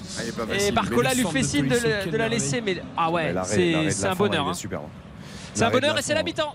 Et c'est la mi-temps, messieurs, sur euh, cette action de but et cette parade effectivement d'Alban Lafont. Un partout, ouverture du score. euh, Castello Luqueba contre son camp à la deuxième minute. Égalisation par euh, celui qui est devenu une légende de l'Olympique lyonnais, en l'occurrence Alexandre Lacazette, à la 24e minute. Palois qui réclamait un hors-jeu de Tolisso, mais je pense qu'il a fait un bon appel contre appel pour se refaire le petit pas vers l'arrière et le centre de Tolisso était magnifique. Quelle action? Et ben finalement on a vu pas mal de choses dans cette première mi-temps. Un partout, tu l'as dit, la casette qui a répondu à Loukeba contre son camp sur une, euh, un contre euh, de Mostafa Mohamed. On s'est plutôt régalé, on va regarder les statistiques, on va noter évidemment cette première période et on va entendre les, les réactions des acteurs de ce Lyon-Nantes, premier match de la 28e journée, un but partout. Tout le monde est rentré très vite, hein, j'ai l'impression Ouais. quand même, Raphaël. Mais la, Ouais, ouais, ouais, effectivement. la science, la science du placement, euh, comme tu l'as très bien dit d'Alexandre Lacazette, c'est remarquable parce que euh, quand certains euh, campent un petit peu trop et ne font pas les efforts nécessaires, comme Guessant, euh, on l'a vu sur la première mi-temps, Mm. Lacazette, il est toujours en mouvement. Il fait toujours le petit pas. Il sait qu'il est hors jeu, il refait le petit pas suffisant qui lui permet de pouvoir jouer ce ballon. Euh, la tête était magnifique, il y a, il y a un super barré d'Alban Lafont, mais c'est vrai qu'on a assisté à une première mi-temps euh, plutôt intéressante. Oui, avec notamment une possession lyonnaise. Le chiffre est assez énorme 75% de possession. Il y aura eu 6 tirs, 3 cadrés pour l'Olympique lyonnais, 3 tirs, 2 cadrés seulement pour euh, l'UFC Nantes. Quelques petits chiffres par rapport à, à la casette qui est le héros, entre guillemets, du, du jour. Euh, sachez que. Non, non, on, a enlevé les- on enlève les guillemets pour un garçon Oh, qui a marqué vont- 150 buts avec l'OL. Exactement. en a 17 depuis le début de la saison, pas de guillemets. Et 150 buts avec un même club en, en Ligue 1 au 21e siècle, c'est arrivé 4 fois. Et c'est très simple c'est Edinson Cavani avec le Paris Saint-Germain, c'est Kylian Mbappé très récemment avec le Paris Saint-Germain, et c'est Ibrahimovic avec le Paris Saint-Germain. Et donc Alexandre Lacazette qui rentre dans ce big four des joueurs qui ont marqué 150 buts en Ligue 1 avec le même club. Et puis un petit dernier chiffre euh, aussi, c'est par rapport malheureusement au compte son camp de, de Loukeba. Euh, c'était déjà arrivé à la deuxième minute de jeu aussi, c'était Albert Domenech avec euh, euh, le PSG, c'était le tr- en 1974 d'ailleurs, date de création du club. Et pas Raymond, qui lui aurait cassé la jambe de son gardien. Face au PSG. Mais avec l'Olympique lyonnais. Un partout entre Lyon et Nantes, donc dans ce premier match de la 28e journée. Nous allons noter cette première période. RTL Foot. La note. Raphaël J'ai trouvé ça très intéressant. Après, euh, je vais me laisser une marge pour la deuxième période. Donc, euh, je, vais, je vais mettre 6 en espérant monter un peu plus en, en- deuxième période. Ouais, complètement d'accord avec Raph. Je ne me vois pas monter plus haut que 6 parce que euh, on a vu en fait une bonne première mi-temps, on a vu de bonnes intentions lyonnaises. Baptiste parlait des statistiques à juste titre. La possession, c'est une chose, mais euh, je- c'est important de mettre du changement de rythme euh, dans, une, dans, dans un match. Les Lyonnais l'ont fait, mais je trouve que c'est un peu trop intermittent. C'est-à-dire que par séquence, ils ont été performants. On a vu des séquences collectives de très haut niveau, mais on a vu aussi pas mal de déchets techniques de part et d'autre. Donc euh, moi, je me laisse aussi l'opportunité de, de monter un petit peu, mais euh, c'est un bon 6. Un bon 6. Ok, ok, non mais il n'y a pas de souci. Mettons la moyenne euh, pour la casette, pour, euh, pour ce match euh, où il y a un partout. Franchement, je ne m'attendais pas à ce qu'il y ait un partout et qu'il y ait des buts, euh, en tout cas euh, en première période. Euh, après, non, il y a, y trop- il y a trop d'erreurs des deux côtés euh, là, pour permettre euh, d'augmenter la note. Moi, 6, je trouve ça un petit peu surnoté. Eh bien, moi, je vais rejoindre mes petits camarades. Désolé, Baptiste. Oh là là, dis donc. Je vais mettre 6 aussi parce que j'ai trouvé qu'il s'est quand même passé des choses. Euh, et surtout, je suis agréablement surpris par la qualité de jeu lyonnaise, euh, même s'il y a quelques ratés. Je trouve que Nantes s'est refermé un peu vite, mais j'ai bien aimé les mouvements. On prend un Et- peu de plaisir, Et, c'est et vrai. le jeu lyonnais, voilà, j'ai trouvé que la mi-temps est passée vite, qu'on a vu quelques beaux mouvements collectifs de, de joueurs de foot. Même en face, Mollet m'a plutôt régalé avec 2-3 sorties de balles. Et puis, il y a- il y, a ce grand pont, là, fantastique, euh, en contrôle orienté. Voilà, il y a du déchet, certes. Il y a une grosse erreur pour moi de la fond sur le but lyonnais. mais j'ai passé un bon moment. J'aime quand tu as six. cette, euh, cette sensibilité technique. Ouais. Ça, Ah non, me, ça, ça me touche beaucoup. Tu vois, quand je- je- je- j'ai l'impression que tu as pris beaucoup de plaisir à voir toutes les touches de balles de Florent Oui, Mollet dans cette première période. Tu sais, c'est vrai que parfois on, on se chambre là-dessus, mais parce que je trouve qu'il ne le fait pas pour la photo mollet. Il le fait parce que C'est un joueur de foot. Ah bah là ce soir c'était très efficace. Y a- il y a- pour moi, il n'y a pas de geste superflu. Bien sûr. Il n'y a pas de, de tentative de talonnade ou de dribble derrière la- la- le pied d'appui juste pour faire beau. Tout ce qu'il fait, c'est technique, mais c'est utile et ça sert le foot. C'est voilà, c'est- Zidane. Euh, c'est pas Zidane, mais dans dans l'es- dans l'esprit, Ah, je il, veux aurait, dire. il aurait un peu la- plus de coffre physique et il, voilà, il, il lui manque des trucs. Mais c'est ce qui manque à Ryan Cherky par exemple, c'est de, voilà, de mettre l'élégance au service aussi de l'efficacité, On- parce on- que le football c'est pas que On ça. en est où, Baptiste, sur les paris, là? Euh, Avec nos amis de Winamax? Ah bah moi sur les paris, pardon, mais je suis très bien, Xavier. Ah, d'accord. Bah, j'ai joué nul mi-temps. J'ai joué soit Nantes ou l'Olympique Lyonnais et bon il faudrait qu'Evan Guessant marque. Bon, c'est sûr, quand tu prends. les deux équipes de marquent, c'est bon. tu dois- Ouais. Le nul à la mi-temps, c'est bon. Bah oui. Euh, Nantes ou nul pour l'instant, bah, Bah c'est oui. bon. Il manque que Guessant. Il manque que Guessant. Là je peux mettre des guillemets par contre à que. Ouais, parce Mais- que euh, vu, vu la première mi-temps de Ouais, Guessant, je suis toujours dans le coup. hein. Ah Victoire de Lyon, les deux équipes marquent. Score exact multichance 2-1 ou 3-2. Ouais. Et buteur multichance, un peu plus compliqué là. Mais. À 3-2, ça serait bien. hein. Ouais. Bah oui, Raph, tu signes tout de suite, évidemment. Ah bah ouais. Bah vous aussi, j'imagine. Ah, bah nous aussi, Ouais. bien sûr. Ouais, Barcola ou Simon, c'est faisable quand même. Ouais, ouais. Non? Si, si, bah, j'ai aussi Cherki ou Blas, hein, parce que j'ai fait les deux. Oui, t'avais les deux, Je fais 11 comme- et 10. Je fais, je fais comme Baptiste, Ouais. hein, je vais faire- Non, mais vous êtes fait là, vous 18 êtes là, paris les en gars. même temps, comme ça je suis sûr d'en avoir au moins. hein. Vous êtes là, les gars, vous êtes là, c'est- pas mal pour l'instant. Euh, écoutons les réactions euh, après cette première mi-temps donc entre Nantes, euh, entre Lyon et Nantes, pardon, un but partout à la mi-temps. On commence par Bradley Barcola, le jeune attaquant lyonnais, passeur décisif, pas buteur, mais passeur. On se met dans le mal bêtement, une paire de balles comme ça. Après, euh, ce qui est bien, c'est qu'on réagit bien, mais on n'a pas besoin de ça pour euh, bien jouer. C'est dommage. Après, euh, je pense qu'on peut mieux faire. Je pense que je peux mieux faire encore. On va continuer à faire des appels, à, à provoquer. On espère gagner. Bradley Barcola chez nos confrères de Prime Vidéo. La réponse du joueur qui est en sentinelle ce soir, André Girotto, qui a récupéré d'ailleurs le ballon qui a emmené l'ouverture du score nantaise en tout début de match. On a bien démarré et on a réussi à marquer un but. Là, c'est juste corriger les petits détails pour la deuxième mi-temps. On sait la, qualité de, des Lions. Ils ont des bons, attaquants. Mais il faut qu'on soit plus, au bord et plus solide défensivement pour, pour garder ces scores et marquer un but. Ouais, Nantes qui n'arrive pas à garder sa cage inviolée depuis plusieurs matchs, alors qu'ils avaient redémarré l'année euh, 2023, si mes souvenirs sont bons, après la Coupe du Monde, avec euh, une solidité absolument incroyable. Bah, on va, on va le- rappeler cette, cette stat. Ils n'avaient encaissé que deux buts sur leurs huit premiers matchs disputés après la Coupe du Monde. Euh, là, ils en sont à 11 sur les cinq derniers. Et forcément, c'est plus la, c'est plus Ah, la c'est- même c'est chanson différent, euh, entre euh, Lyon et Nantes. Merci Raph, à tout à l'heure. euh, bonne À mi-temps. tout à l'heure. Euh, du côté euh, du Parc OL, un partout donc entre Lyon et Nantes. La casette, 150e but, 17e de la saison. Et Lou Keba contre son camp pour l'ouverture du score nantaise. On marque une courte pause. Le reste du programme de cette 28e journée, avec notamment le Paris Saint-Germain euh, qui jouera euh, dimanche à 17h05 face à Rennes. C'est un Beau match, hein. Inhabituel, mais match intéressant. Ah On se oui. régalait dimanche après-midi au bureau en préparant l'émission. On y revient juste après la pub. RTL Foot. Présenté par Eric Silvestro. 21h55 sur antenne de RTL avec Baptiste Durieux avec Xavier Demerck. C'est la mi-temps au Parc OL entre Lyon et Nantes. Un but partout. Loukeba contre son camp à la deuxième. La casette, son 150e but avec l'OL à la 24e. La suite de cette 28e journée, ce sera demain à 17h avec Toulouse-Lille. Match que vous vivrez en fil rouge sur RTL. Et notamment dans On refait le match avec Philippe Sansfourche et tous ses chroniqueurs à partir de 18h30. Et puis Lens-Angers, ce sera notre intégralité demain soir à Bollard. À 21h dimanche, Ajaccio-Monaco à 13h.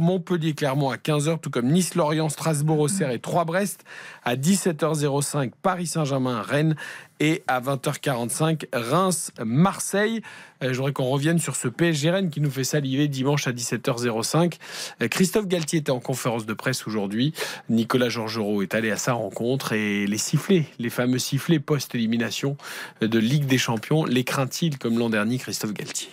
Mais pour quelle raison? Évidemment que nos supporters, et, et, Dieu sait que nous les mettons en avant parce qu'ils sont omniprésents et c'est ne pas un discours comme ça de façade, ils sont omniprésents, euh, que ça soit en championnat, en Champions League, à domicile ou à l'extérieur. Mais il n'y a aucune raison, vous me citez euh, Léo Messi, mais même d'autres joueurs, il n'y a aucune raison de siffler nos joueurs. Nos joueurs ont donné le maximum dans cette compétition. Pour être plus précis par rapport à Léo, Léo, c'est 18 buts, 17 passes décisives. On n'a pas été éliminé à cause d'un tel, d'un tel, d'un tel par le Bayern Munich. On a été éliminé parce que le Bayern Munich est arrivé beaucoup plus en forme que nous sur cette double confrontation. La mise au point de Christophe Galtier, mais qu'est-ce que c'est que cette histoire de siffler Léo Messi qui est, qui est ciblé la Baptiste Durieux? Oui, alors bon, parce que c'est il représente euh, le projet Qatari, il représente Doha qui d'ailleurs insiste beaucoup pour le prolonger. C'est l'une des missions de Luis Campos, alors que certains euh, supporters aimeraient qu'il parte, entre guillemets, pour euh, voilà, un manque d'investissement du côté du PSG. Mais il y a un épisode qui s'est passé cette semaine, apparemment, euh, selon plusieurs sources, donc il y a effectivement eu un arrêt de l'entraînement de la part de Léo Messi, ça c'est véridique, il a arrêté son entraînement mardi.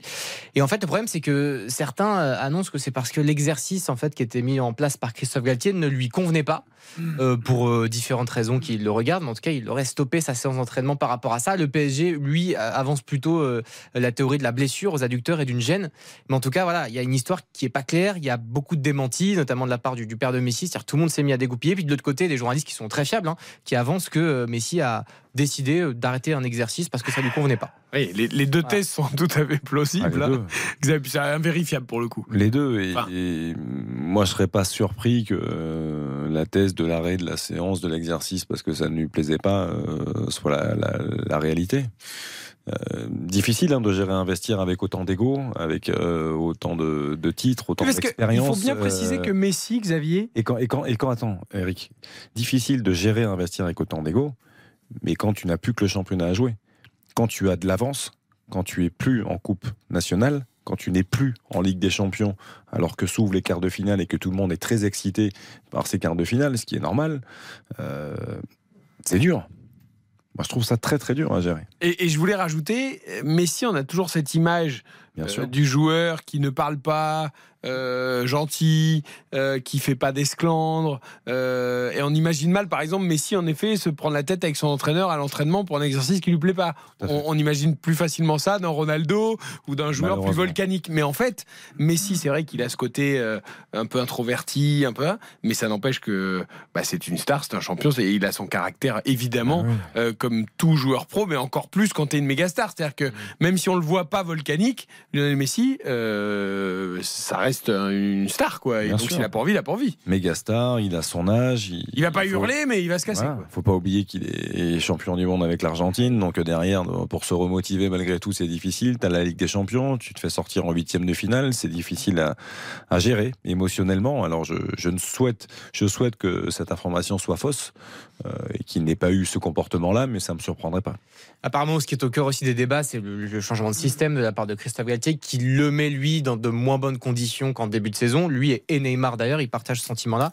Et puis c'était euh, une forme de déception par rapport à ce que proposait Christophe Galtier. Tout cela n'est pas véridique, n'est pas vérifié. Euh, la vérité, c'est un mélange de tout ça, mais en tout cas, voilà, ça fait beaucoup parler aujourd'hui sur sur Internet et puis euh, et puis dans la presse, quoi. Donc ça, c'est le PSG, mais il y a Rennes aussi. Et Rennes, euh, attention à ne pas avoir tout s'écouler, ah oui, hein, parce que tout à fait. Ils sont sur une dynamique qui est loin d'être euh, positive. Euh, je crois qu'ils ont gagné que deux matchs sur les six dernières journées. Euh, là, ils ont perdu contre Marseille à la maison. Ils ont fait un triste nul 0 à 0 à Auxerre. Donc il ne s'agit plus de perdre de points hein, maintenant. Hein. Donc il faut qu'ils créent l'exploit, qu'ils viennent gagner au parc pour, euh, pour espérer euh, avoir un avenir européen. Ouais, pourquoi pas Rennes qui est toujours cinquième et qui voit revenir Lille, Nice et même Reims. Reims-Marseille affiche ô combien alléchante. Igor Tudor a dit que c'était la meilleure équipe de France. Euh, le stade de Reims, et c'est vrai que sur les dernières faux, hein. semaines et depuis se, la pluie. Pep Guardiolise. Non, mais c'est vrai que Reims, c'est impressionnant. Ils sont allés gagner à Monaco la semaine dernière. Et en termes de jeu, c'est une réalité. Hein. En tout cas, c'est une belle affiche. Reims-Marseille. ce sera dimanche soir, là aussi en intégralité dans RTL Foot. RTL. Il est 22h. Avant la seconde période de Lyon-Nantes, toute l'info avec Aude Vernuccio. Bonsoir Eric, bonsoir à tous. Un peu plus de trois heures après le début d'un rassemblement spontané place de la Concorde à Paris, la situation est toujours un peu confuse. Plus de 4000 personnes se sont retrouvées pour protester contre le passage en force de la réforme des retraites. Esther Abitbol, vous êtes sur place pour RTL au moins 38 personnes interpellées selon la police. Est-ce que le calme est revenu, Esther?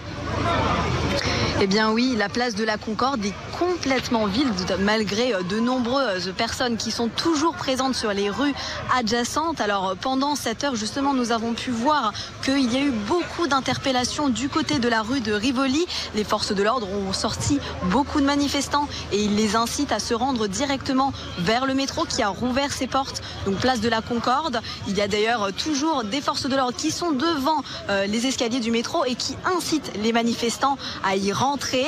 Mais euh, d'ailleurs il est très compliqué de sortir de la place de la Concorde puisqu'il y a des quarts de CRS à tous les alentours, c'est-à-dire vers les Champs-Élysées, vers l'Assemblée nationale et également vers la rue de Rivoli.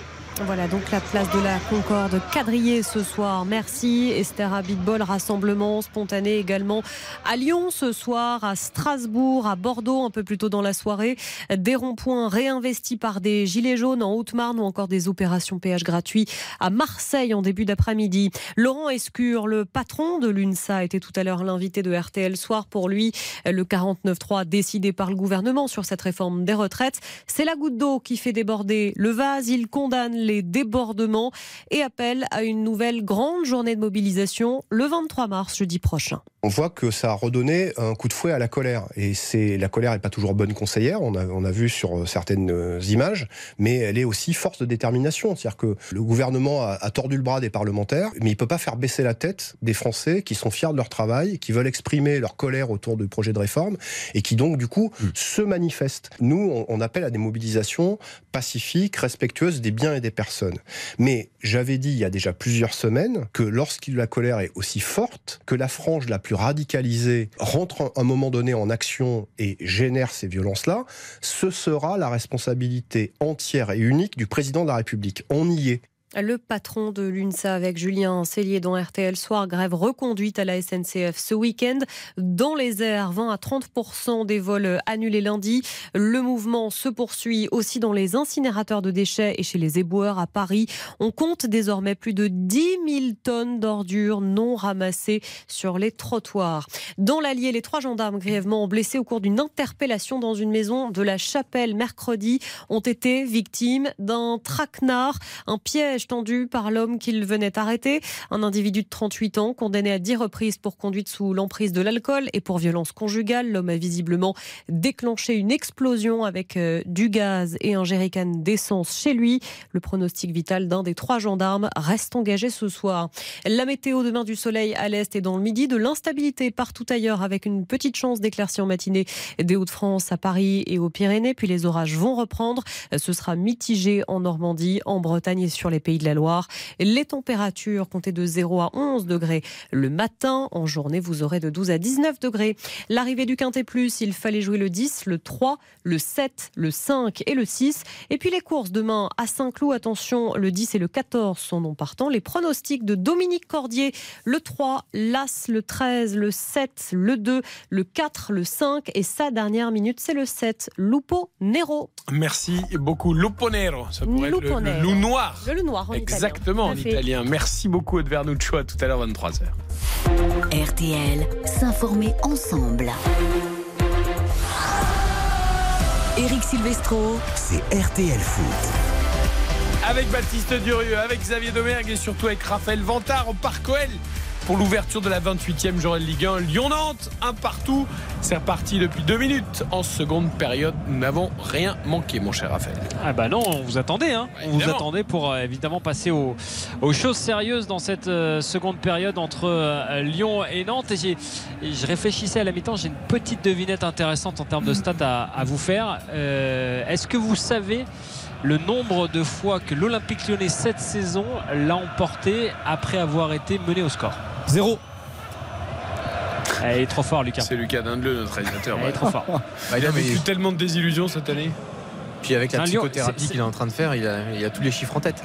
Non, mais c'est intéressant hein, comme chiffre. Ça en dit beaucoup sur, le, Ah, sur la sûr. saison lyonnaise et sur la capacité d'un groupe. Et ce serait bien d'ouvrir ce compteur, réagir. justement. Exactement, exactement. Donc euh, ça va donner euh, du piment un petit peu à cette euh, seconde période qui démarre sur un rythme plutôt calme et, et lent, euh, même si euh, les Nantais euh, en, en début de seconde période ont, essa- ont essayé, hein, à l'image de ce qu'ont fait les, les Lillois la semaine dernière, de mettre un peu de pression parce qu'ils savent que sur les entrées et ils l'ont vu euh, lors de l'entame de match, puisqu'ils ont marqué euh, dès la deuxième minute, de, mettre la pression sur les Bullionais. Et Laurent Blanc, on l'a vu, est resté vraiment vigilant en demandant à ses joueurs de voilà de pas de pas se faire cueillir à froid comme d'habitude, comme ça devient la coutume pour euh, l'Olympique Lyonnais dans les débuts de dans les débuts de période. Même si pour le moment c'est très brouillon côté lyonnais, on n'est pas du tout rentré avec les mêmes la même intensité, la même justesse technique qu'on a vu du moins en fin de seconde période lyonnaise. Et ça nous fait un début de deuxième mi-temps assez haché, toujours un partout ici au, au groupe Ama Stadium. J'ai une autre devinette. Ah. Est-ce que vous savez combien de fois Nantes a battu l'Olympique lyonnais en Ligue 1 lors de leurs 19 dernières confrontations? Alors, je pense que le chiffre est très élevé. Ou alors pas fois. du tout. Moi, je vais dire 10 fois. Trois, je pense pas du tout, moi. Euh, deux peu- fois. Un petit peu moins grave. Deux victoires simplement deux sur les non. 19 derniers matchs de Ligue 1 face à l'OL pour le FC Nantes. Ouais, je vais me rhabiller, moi. Je suis- je suis loin de tout, là.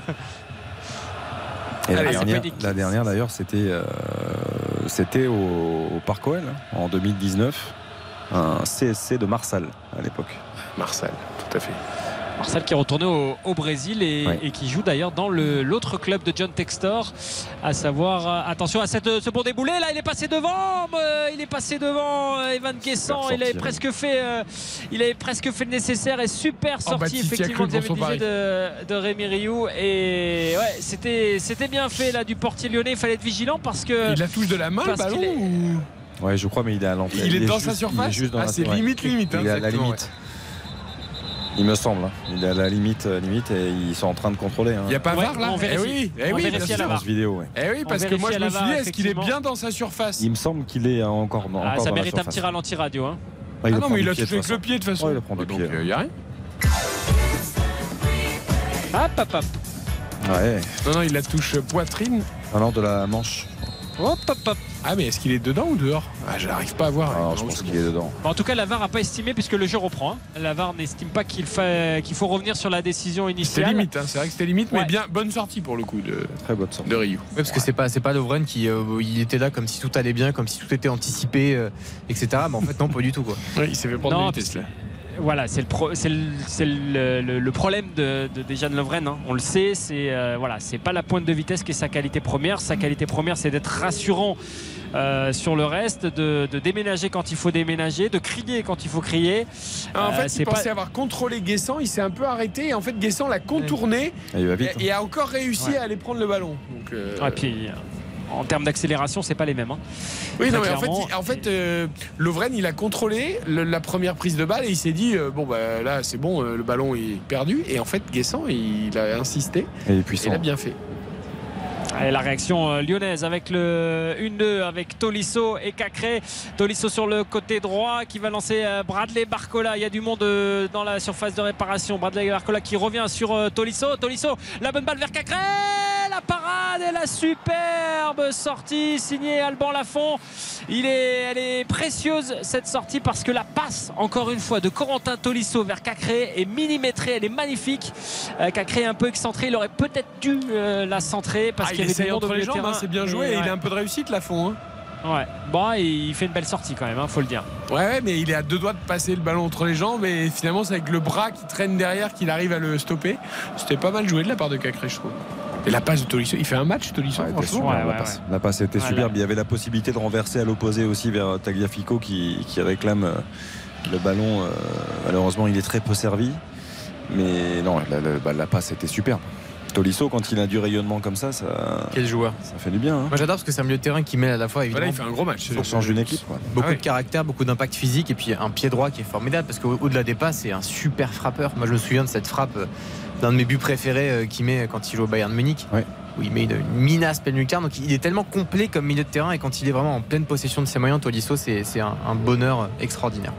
Mais il ne frappe plus. Enfin, c'est c'est assez euh, fou. Ouais, Moi, j'ai vrai, j'ai ouais. pas de souvenir de frappe de lui en match, alors qu'effectivement, c'était un sacré artificiel. Alors, est-ce que les blessures aussi euh, freinent de ce côté-là psychologiquement? On, on Sûrement. hésite un peu plus à mettre des, à, lâcher son corps et à lâcher son pied. Mais euh, c'est vrai que C'est je, fragile, Et bien une question, Ouais. une Ouais, question totalement anodine parce que moi qui n'ai pas joué comme toi Xavier par exemple à un niveau euh, Bon, intéressant, est-ce que en vieillissant euh, on perd aussi de la puissance de frappe?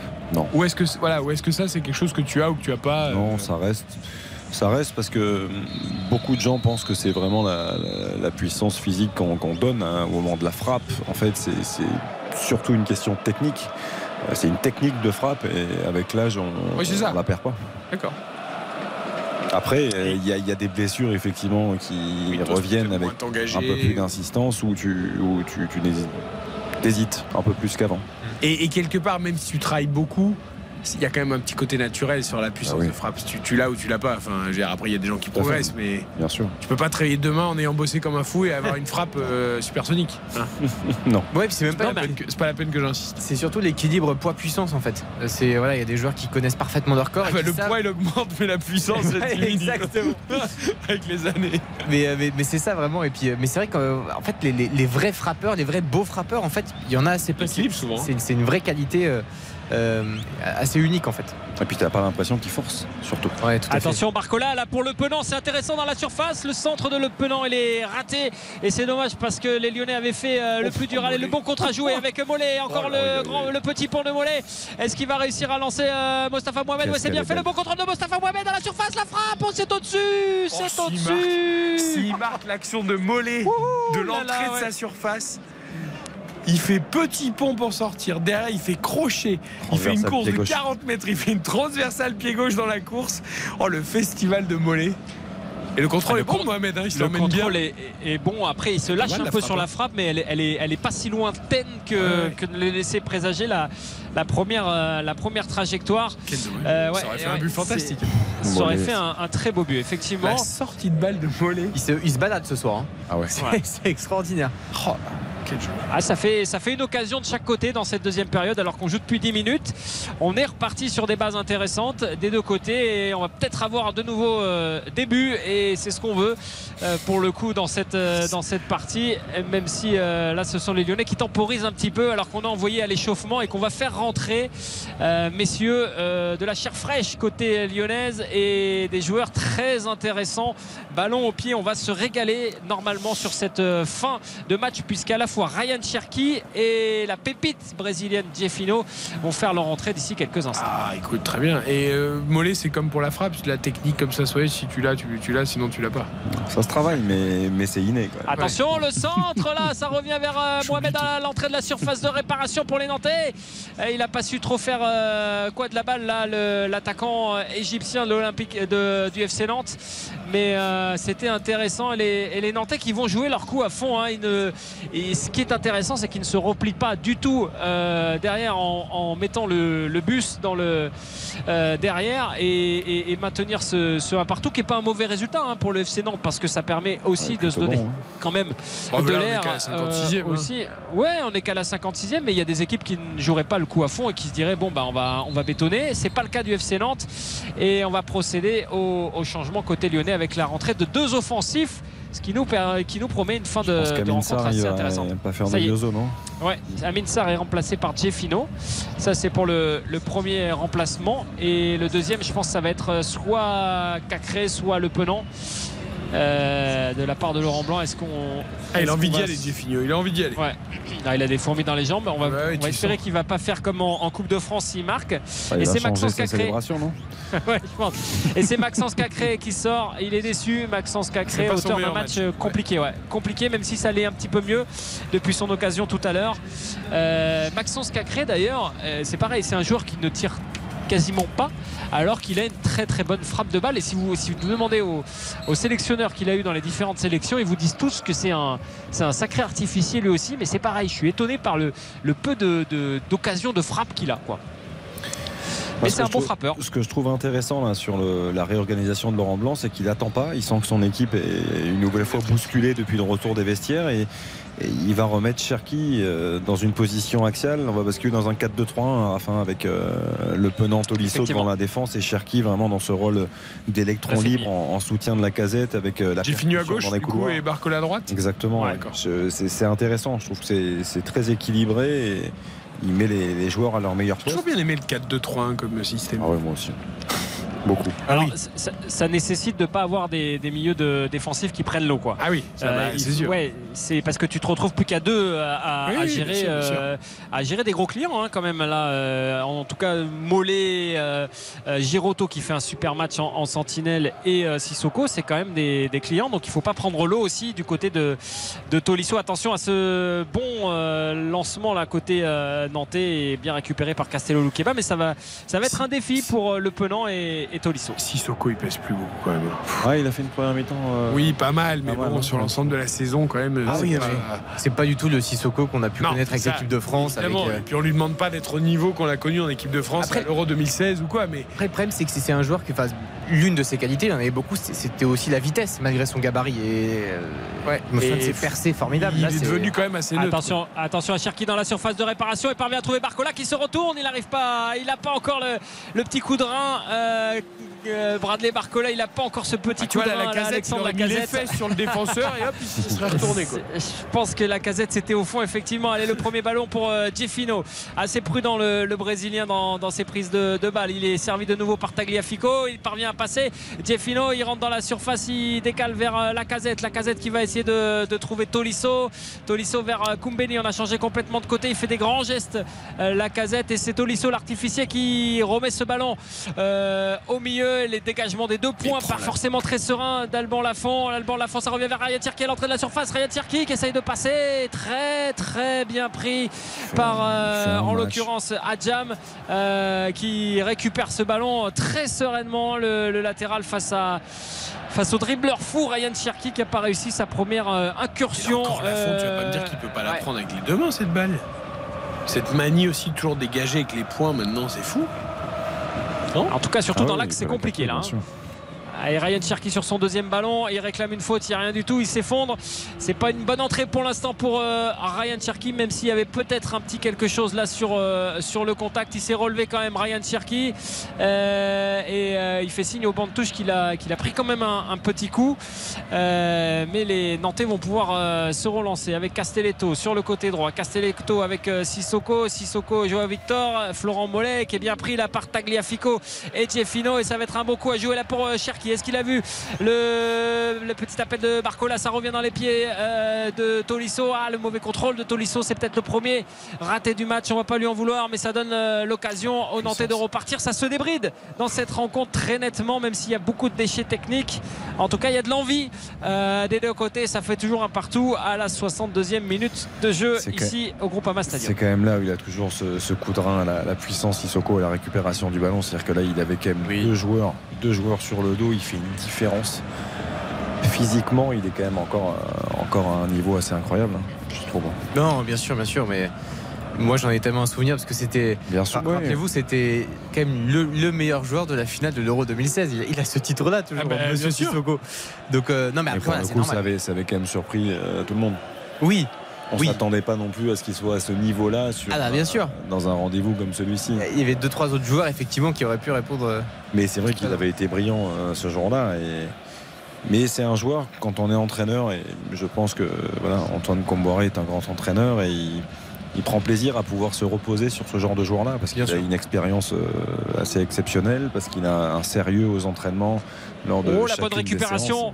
La bonne récupération de Tolisso vers Jeffino ah Jeffino qui parvient pas à glisser le ballon vers la casette. Et il y avait du monde devant. Et ça râle côté euh, la casette et, et Cherki parce qu'effectivement il y avait peut-être euh, mieux à faire dans un match qui se débride. Avec Moses Simon là sur le côté droit ça va très très vite. Pour euh, Moses Simon il s'appuie sur Mollet. À l'entrée de la surface il y a un peu de chaos dans l'air alors qu'on joue que la 62e minute de jeu ici au, au Groupama Stadium mais on sent que les deux équipes ont envie de se livrer pour aller changer ne pas laisser ce score un partout. Allez Ryan Cherki.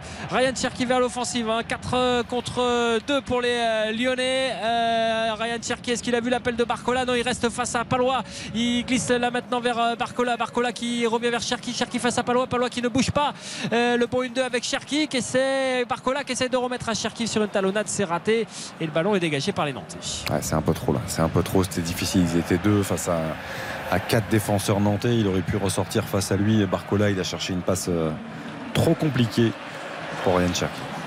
La petite pichenette là de Jeffino vers euh, Cherki. Et euh, ouais, c'est un peu le, le défaut aussi que, que trouve Laurent Blanc en ce moment à, à Ryan Cherki, cette espèce de, de démobilisation à chaque action ratée. Et, et c'est là où il parlait un peu de, de fatigue euh, mentale et d'essayer de, de recentrer mentalement un de ses joueurs. Aïe aïe aïe, la casette. Ouais, la casette qui s'écroule. La casette qui s'écroule et Moussa Dembélé qui va rentrer. Aïe aïe aïe aïe aïe. Ouh là là, ça, ça peut être la très très très mauvaise nouvelle de la soirée en vue de la demi-finale de Coupe de France qui sera le match capital pour l'Olympique lyonnais. Et là, on voit dans les yeux de la casette que ça va pas, que ça tire. Euh, Florent Mollet qui est venu aux nouvelles pour la casette et la casette qui est. euh, qui s'est arrêté, qui va être remplacé par Moussa Dembélé. Aïe aïe aïe aïe aïe. C'est-à-dire la blessure ou l'entrée de Dembélé quand on continue La blessure, euh, on souhaite de mal à personne, nous. Non, mais c'est compliqué. dommage.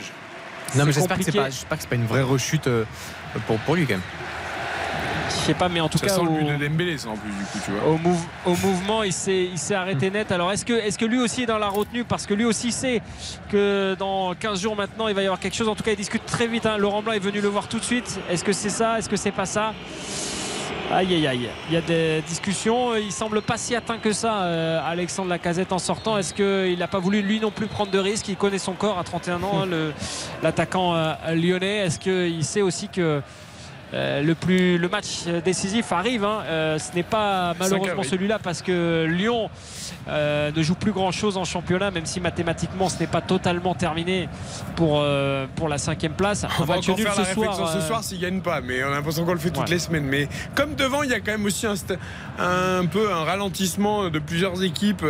Marseille est ralenti, même s'ils sont toujours deuxième. Lens, certes, est relancé à Clermont, mais resté sur une série moyenne. Monaco n'a plus gagné depuis, n'a même perdu depuis trois matchs. Rennes n'avance pas non plus beaucoup. Donc, euh, du coup, Lyon reste toujours mathématiquement à portée. Mais sauf qu'il y a aussi Nice, il y a Lille, il y a Reims qui marche fort. Il y a Donc, ça monde. fait beaucoup de monde à passer. Il y a du monde. Après, effectivement, une victoire ce soir aurait permis à l'Olympique lyonnais de revenir à 4 longueurs de, de Oui, Rennes. c'est Donc, pour ça. ça pouvait per- permettre que chaque d'entretenir. semaine on les enterre les Lyonnais, mais mathématiquement, tant que les autres n'a- n'accumulent pas les victoires, toujours là, hein. Non, ils sont là. puis ils sont, ils sont très bons pour s'enterrer tout seuls, hein, ceci dit. Bah, disons qu'ils font comme les autres, ils avancent pas non plus. C'est ça. Attention à cette perte de balle de Barcola avec le bon ballon là pour euh, Mostafa Ah Mohamed. Ça revient dans les pieds euh, de Florent Mollet. Attention à ces petites erreurs euh, par rapport à ce jeune hein, euh, quand même attaquant lyonnais Barcola. C'est le genre d'erreur au milieu de terrain qui peut coûter cher dans ces matchs-là alors que Antoine Camboiré va procéder à un triple changement. Ah bah il va rentrer Ah bah en oui. même temps que Andy Delors et un troisième euh, Nantais en l'occurrence euh, le milieu défensif Moutoussami on va impacter aussi hein, on va faire rentrer côté euh, Nantais des joueurs qui sont eux aussi décisifs notamment euh, que ce soit Blas et Andy Delors c'est des joueurs qui peuvent peser dans cette fin de rencontre il y a eu euh, le choix Jeffino le choix euh, Cherki côté euh, lyonnais il va y avoir le choix Blas et le côté Delors et le choix de leur côté nantais ça va être un sacré duel de- d'entraîneurs cette fin de rencontre Ils doivent surtout sentir les Nantais et Antoine Comboiré en premier lieu qu'il y a un coup, il y a un coup à jouer ce soir. à jouer C'est ce que, que Lyon, depuis le retour des vestiaires, c'est c'est plus du tout la même équipe. Encore une fois, l'inconstance lyonnaise au cœur d'une même rencontre. Je- autant il y avait des changements de rythme, il y avait des séquences collectives très intéressantes en première mi-temps. Autant depuis le retour des vestiaires, on voit plus grand chose. Et Antoine Comboiré doit sentir que en amenant euh, des joueurs techniquement au-dessus, par petites touches, euh, il peut faire un gros coup. Parce qu'on rappelle que Nantes n'a gagné que deux matchs à l'extérieur cette saison. Je, regardais, c'est la 16e équipe à l'extérieur. Ils n'ont gagné qu'à Montpellier et à Ajaccio. Euh, dernière victoire, c'était début du mois de février sur la pelouse de la CA. Donc euh, là, il doit vraiment sentir que son équipe est capable de, de faire quelque chose avec l'entrée de, de talents comme celui du Ludovic Blas. Que du poste pour poste pour le coup. Ah, Effectivement, avec attention, on va suivre ce coup franc de Mollet. Attention, ce ballon qui est dévié par un défenseur euh, lyonnais, bien capté par euh, Rémi Rioux. Euh, Mais euh, ils sont intéressants aussi, hein, ces coups de pied à arrêter à Florent Mollet. Il a quand même. C'est un peu avec euh, le, duel avec Tolisso est intéressant. hein. C'est les deux, ils ont un pied où ils mettent un peu le ballon où ils veulent, quand ils veulent, et c'est quand même euh, un régal de voir jouer ces, ces joueurs dans notre euh, Ligue 1. Et je disais Avec, poste pour poste, Parce que Mohamed est sorti pour Delors, Simon est sorti pour Blas et Sissoko est sorti pour Moutoussami. Euh, donc voilà, on ne change pas le, le dispositif euh, côté euh, Antoine Camboire et Adjam qui s'est un peu précipité Ouais. là, qui concède un corner un peu bête. Euh, on va suivre ce corner avant de marquer une publicité. Un partout entre Lyon et Nantes, 68e minute au Parc OL.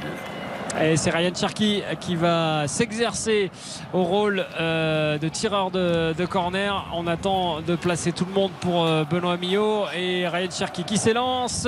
Le ballon qui traverse la surface de réparation qui va être euh, repris tout de suite par euh, Ludovic Blas. Bien, bien pris par euh, Tagliafico qui lui a mis le, le petit coup euh, à l'ancienne pour sa rentrée. Le milieu créateur du FC Nantes et ça va donc être relancé un partout entre Lyon et Nantes à la 69e minute de jeu. Allez, une courte pause sur l'antenne de RTL Foot. On revient évidemment tout de suite pour la fin de cette rencontre. RTL. Eric Silvestro. RTL Foot jusqu'à 23h. Avec Baptiste Durieux, Xavier Demergue et donc Raphaël Vantard au Groupama Stadium pour Lyon-Nantes. Un partout, il reste 20 minutes dans le temps réglementaire.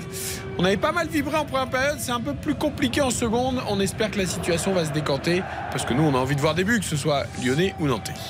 Ouais, on sent un peu de désorganisation à côté lyonnais là, même si c'est Barcola qui va rentrer dans la surface, qui parvient à donner à Cherki.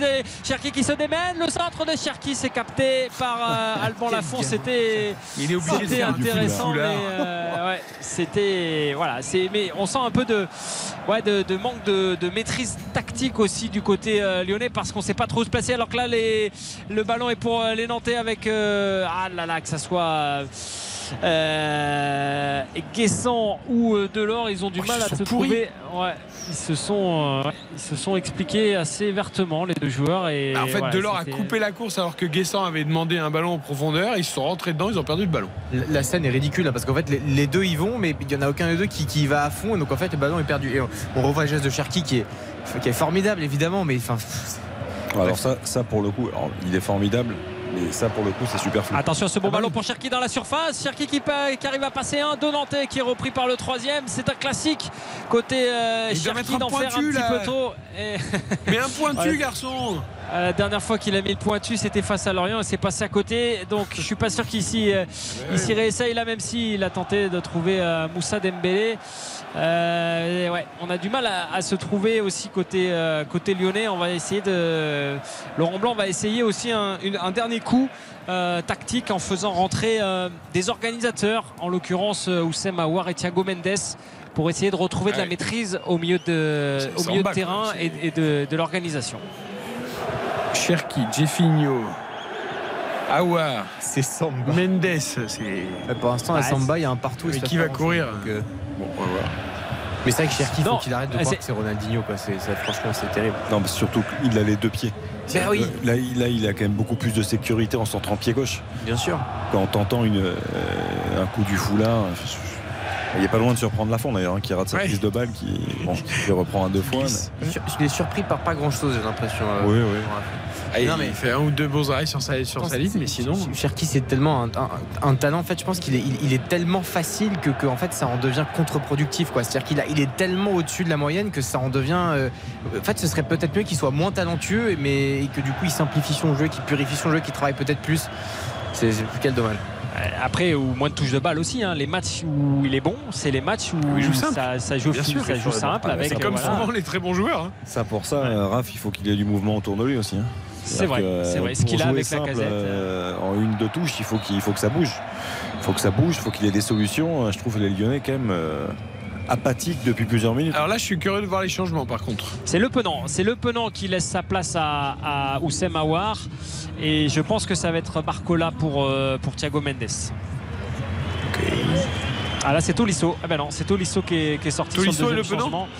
Ouais. Alors, il change bah, donc ça veut dire qu'il n'y a plus de personne pour courir. Bah, il change le cœur du jeu, il met les deux là, devant la défense. Non mais après ça, ça, veut dire que c'est créatif, c'est bien. Ouais. Mais attention de, aux phases défensives parce qu'il n'y a plus. Euh... Ah Thiago Mendes, il, est censé, quand même, avoir, il est censé quand même avoir oui. un peu de volume. Euh, Mendes est plus connu pour un joueur quand même. Il, ouais. Certes, il a du volume, mais il est plus élégant qu'autre chose.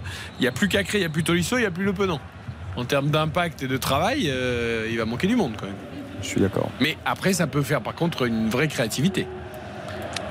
Après, on joue le tout pour le tout quelque part Oui, aussi ça, pour, euh, ça. pour essayer de peser, faire plier euh, la, la défense nantaise qui va elle avoir une belle occasion là avec euh, euh, Guessant, Guessant qui frappe et attention, il s'est raté dans, ce, dans ses arrêts, Rémi Rioux et même s'il y avait hors jeu. Euh, euh, c'était assez, assez délicat. Ouais. Ouais, mais l'arrêt n'était pas du tout serein. parce que la frappe n'était pas forte, elle était, ou alors elle était très bien placée. Mais- pourquoi il laisse pas jouer là? Ouais. Ça, Non, mais c'est- moi aussi, il- ça me dépasse. non, moi. mais il décide au début de laisser jouer. Il lève le drapeau, le ballon il est dans les pieds des Lyonnais. Il peut pas, il peut pas les laisser repartir? Il peut pas laisser l'action se poursuivre? Pour revenir à une situation de hors-jeu à, à l'autre bout, déjà qu'ils n'arrivent pas à mettre de continuité, ils n'arrivent pas à mettre de rythme. C'est quand même. Il Allez, un quart d'heure. hein. Un quart d'heure, un partout, un quart d'heure pour faire la différence. Avec Tagliafico sur euh, le côté gauche. Tagliafico qui sonne un, un petit peu la, la révolte. Ah, il parvient pas à trouver euh, Cherki. Ça fait un bon contre-joue avec euh, Place euh, et Joao Victor. Attention à ce ballon et la sortie de Ryu euh, juste devant Andy Delors. Euh, Ryu qui jouait. Euh, quasiment défenseur là sur le coup. Et euh, Lovren qui peut relancer sur le côté droit avec euh, Koumbedi. Koumbedi qui tente de trouver Barcola Barcola moi que j'aurais peut-être changé parce que je le trouve quand même aussi un peu fatigué dans cette, seconde période et, ayant moins d'impact physique notamment pour, faire la différence face, aux, aux défenseurs nantais les nantais qui vont tirer le bloc au maximum et garder le plus possible de possession parce qu'à un quart d'heure de la fin on va commencer à se dire côté nantais que ce point du match nul est assez précieux euh, pour se rassurer, pour euh, regarder tranquillement arriver cette demi-finale de coupe face à ce même Olympique lyonnais et pour voir s'éloigner la zone de euh, relégation. Alors que côté lyonnais, c'est clairement encore une mauvaise opération qui se, qui se dessine et encore un match à domicile que l'OL n'arrive pas à remporter. Ouais, attention, peut-être un carton à surveiller pour Comédie. Non, ça sera juste une faute qui est allée un peu fort sur, la, sur le pied de Ludovic Blas. Ah oui, oui, tout à fait. oui. Ouais, il y a, il y a petite torsion hein, à l'arrivée pour Ludovic Blas. Il est emporté par son élan. Koumbedi, c'est toujours la même chose. Et Ça va aller, ça va aller pour le Nantais. Et coup franc sifflé d'ailleurs Antoine Camboré qui réclame un carton. Qui dit mais attendez, euh, chez le quatrième arbitre, petit carton là quand même. Il y a explication effectivement entre le Bon, quatrième avec le sourire, arbitre avec et- le sourire. Ouais, ouais. Il n'y avait pas de, Oui, de oui. véhémence de la part d'Antoine Camboré. Non, mais on a affaire à, deux hommes euh, sur le bord euh, de la touche qui s'apprécient aussi et qui font, euh, et qui font attention aux gestes de bienveillance entre eux, les deux techniciens du soir. Oh, la beau geste technique là de, de Tiefino euh, qui parvient à donner à son compatriote Thiago Mendes. Thiago Mendes qui écarte euh, sur le côté droit vers Barcola. Barcola qui remet vers euh, Thiago Mendes. Thiago Mendes vers Oussem Aouar, l'un de ses premiers ballons. Et on écarte le bloc côté lyonnais pour essayer de trouver une faille dans, dans cette défense nantaise. Allez, Oussem Aouar qui essaye de rentrer. Va trouver Ryan Cherki sur le côté droit. Ryan Cherki qui trouve parfaitement Salel Koum et Salel Koumbeli. Le centre de Koumbeli et c'est coupé. Et ça va donner lieu à un corner intéressant pour l'Olympique lyonnais. Centre Et. Ryan Cherki qui demande au public du Groupama Stadium de pousser, de pousser un peu plus euh, en cette fin de match. Le centre Euh, était pas bon, c'est dommage parce que l'échange Aouar, Cherki, Cherki euh, dans le dos, dans la profondeur pour Koumbedi était très bon. Le corner, après on a une petite question à te poser sur ce qu'on a entendu. Ils sont, ils sont en train de penser à une éventuelle euh, main là, sur le centre de Koumbedi. Ah, je là. sais pas du tout. Si, parce que j'ai. Non, non. il est dans Ah, le dos. Pardon. Non, je- Non, en fait, c'est après la tête. Ouais. Ah oui, c'est à la tête. Il a les mains dans le dos. Il fait la tête pour la mettre en corner, mais ça tombe sur Guessant qui est en train de se coucher. Et ils ont peut-être regardé en effet s'il y avait une main. Le corner n'a rien donné. Tête de Castello, euh, Loukeba, qui est très nettement au-dessus euh, des buts euh, nantais gardés par Alban, Laf- Alban Lafont qui va pouvoir tranquillement se relancer. Euh, oui, Raphaël, euh, il, est un peu chahuté ou Samawar, non? Parce que Oui, oui, oui. On Comme, en- comme Moussa Dembélé, à chaque fois qu'il rentre, il se fait conspuer par le public. Parce que là, on entendait la, la Marseillaise. Alors, je sais pas s'il la chante par plaisir, mais jusqu'à preuve du contraire, c'est pas l'équipe de France, c'est le 15 de France. Donc, Oh, il la chante en général euh, toujours euh, une ou deux fois par match, le, le virage nord. Alors est-ce qu'il y a un. Est-ce qu'il y a un, Il y a un clin d'œil à Oussem Aouar qui vient de choisir l'Algérie. C'est possible, c'est possible. Mais de toute façon, il est pris en grippe depuis un, un petit moment. Hein, euh, Oussem Aouar, tout comme Moussa Dembélé et Thiago Mendes, qui, qui ont toujours leur effigie avec marqué un, un mot que je répéterai pas parce qu'il n'est pas très gentil et pas bienveillant, mais qui leur demande clairement de, de partir du club. Voilà. Aouar euh, qui avait joué, on le rappelle, hein, avec l'équipe de France. Euh, une sélection. Bien sûr. De mémoire, il avait été passé en décisif, je crois, dans ce match euh, face à l'Ukraine où les Bleus s'étaient imposés euh, assez largement. Il n'y a pas eu 7 7-1 contre l'Ukraine, je crois. le- le- le seul- la seule sélection, je crois qu'il a eu, c'est ce match-là. C'était un match amical, bien sûr.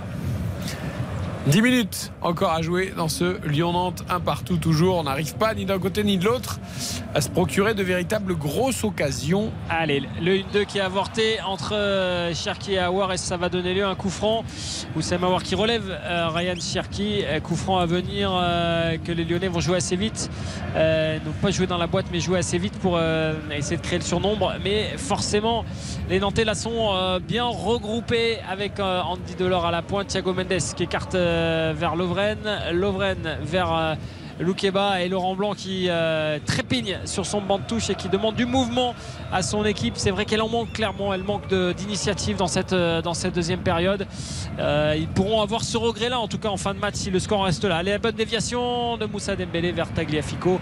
C'est pas assez précis euh, comme à l'accoutumée pour euh, l'attaquant de l'Olympique euh, lyonnais et En fait, Tagliafico qui va devoir revenir. Quand, quand tu mets pas de mouvement, tu peux pas avoir de regrets en fait. C'est- là où je suis pas d'accord avec toi. Tu peux avoir des regrets quand tu te crées des situations que tu domines, que tu marques pas, que tu rates le dernier geste, la dernière passe dans les 30 derniers mètres. Tu peux pas avoir de regrets si t'as pas été capable de mettre qu'ils ont du fait en rythme première mi-temps, pour et de mettre du mouvement. Ce qu'ils ont fait effectivement par séquence en première mi-temps. Là, depuis le retour des vestiaires, c'est le néant. Très sincèrement. Allez, le, le petit pont d'Oussem Aouar qui donne, ah, il donne très très mal ce ballon à Moussa Dembélé.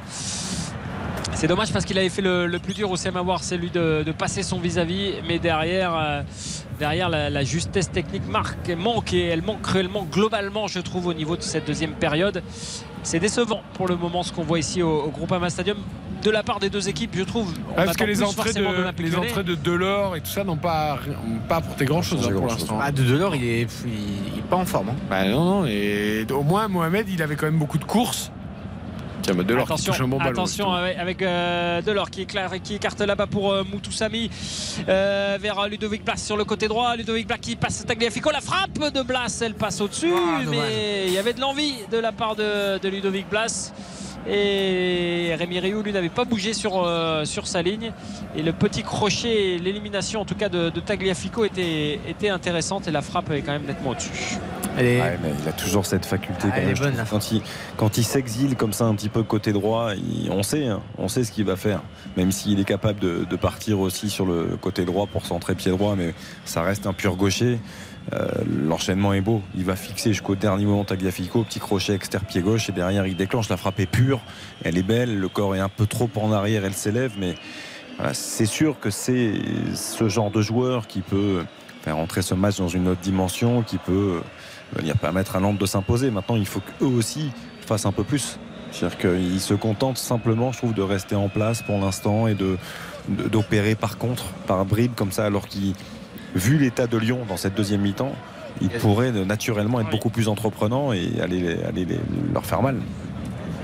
Il y a la C'est place, Guessant, comme on hein. Ouais. C'est Guessant qui est à terre depuis euh, quelques instants et qui, euh, qui va être soigné après un petit coup sur euh, la cheville gauche. Il n'a pas l'air au mieux, euh, Guessant quand même. Ah, il faut qu'il reste sur le terrain parce que s'il doit marquer pour le Paris de Baptiste, il peut pas sortir. Ouais, mais je pense qu'il va sortir parce que je vois, bien je vois une, une préparation côté euh, de changement euh, côté euh, côté euh, nantais avec la rentrée euh, prochainement de, de Corchia. D'accord. Alors je sais pas sûr que ça soit du poste pour poste et je suis pas sûr que ça soit forcément. euh, Ou alors il avait prévu, pour, Corchia euh, et pas la blessure de Guessant et il va peut-être changer. Ou alors euh, du coup ça. on va blinder euh, un peu plus. Ouais, non, c'est bien Corchia qui va rentrer. Bah, C'est bien Corchia, mais à la place de qui on va on va regarder ça tranquillement. Bah sans doute Guessant. Non, il peut faire Gassan, hein, il, va, il va basculer à 3. c'est Guessant. Ouais, c'est Guessant. C'est Guessant qui sort et il y aura plus de changement hein, si le- ma mémoire est, Euh, est bonne. puisqu'on a 5 et procédé 5. au cin- 5 et 5. Ça fait et 10. Les bon. Et donc ça fait bon. euh, combien d'arrêts de jeu ça Oh bah euh, ça va faire à mon avis 4 ou 5 minutes minimum. 4, ouais. 4 ou. Ouais, en tout cas, ça fait 7 minutes dans le temps réglementaire à jouer pour euh, essayer d'emballer un match qui ne l'est pas pour l'instant en deuxième période euh, avec les Lyonnais sur le côté gauche avec Tagliafico qui est contré par Ludovic Blas. Symbole de cette deuxième mi-temps, ces ballons qui n'arrivent pas et ce jeu complètement haché qui manque de, de fluidité et de justesse technique des deux côtés. Castello Luqueba pour la relance euh, lyonnaise. Castello Luqueba qui euh, trouve Thiago Mendes. Thiago Mendes vers, Castel, vers euh, Tagliafico. On revient euh, vers euh, Loukeba. Loukeba qui lève la tête, il demande du mouvement, il n'y en a pas beaucoup aussi, ça y est, de la part d'Oussemawar. Oussemawar qui a du champ euh, et qui va pouvoir euh, revenir et trouver Thiago Mendes pour combiner avec Lovren. On est toujours dans le rond central.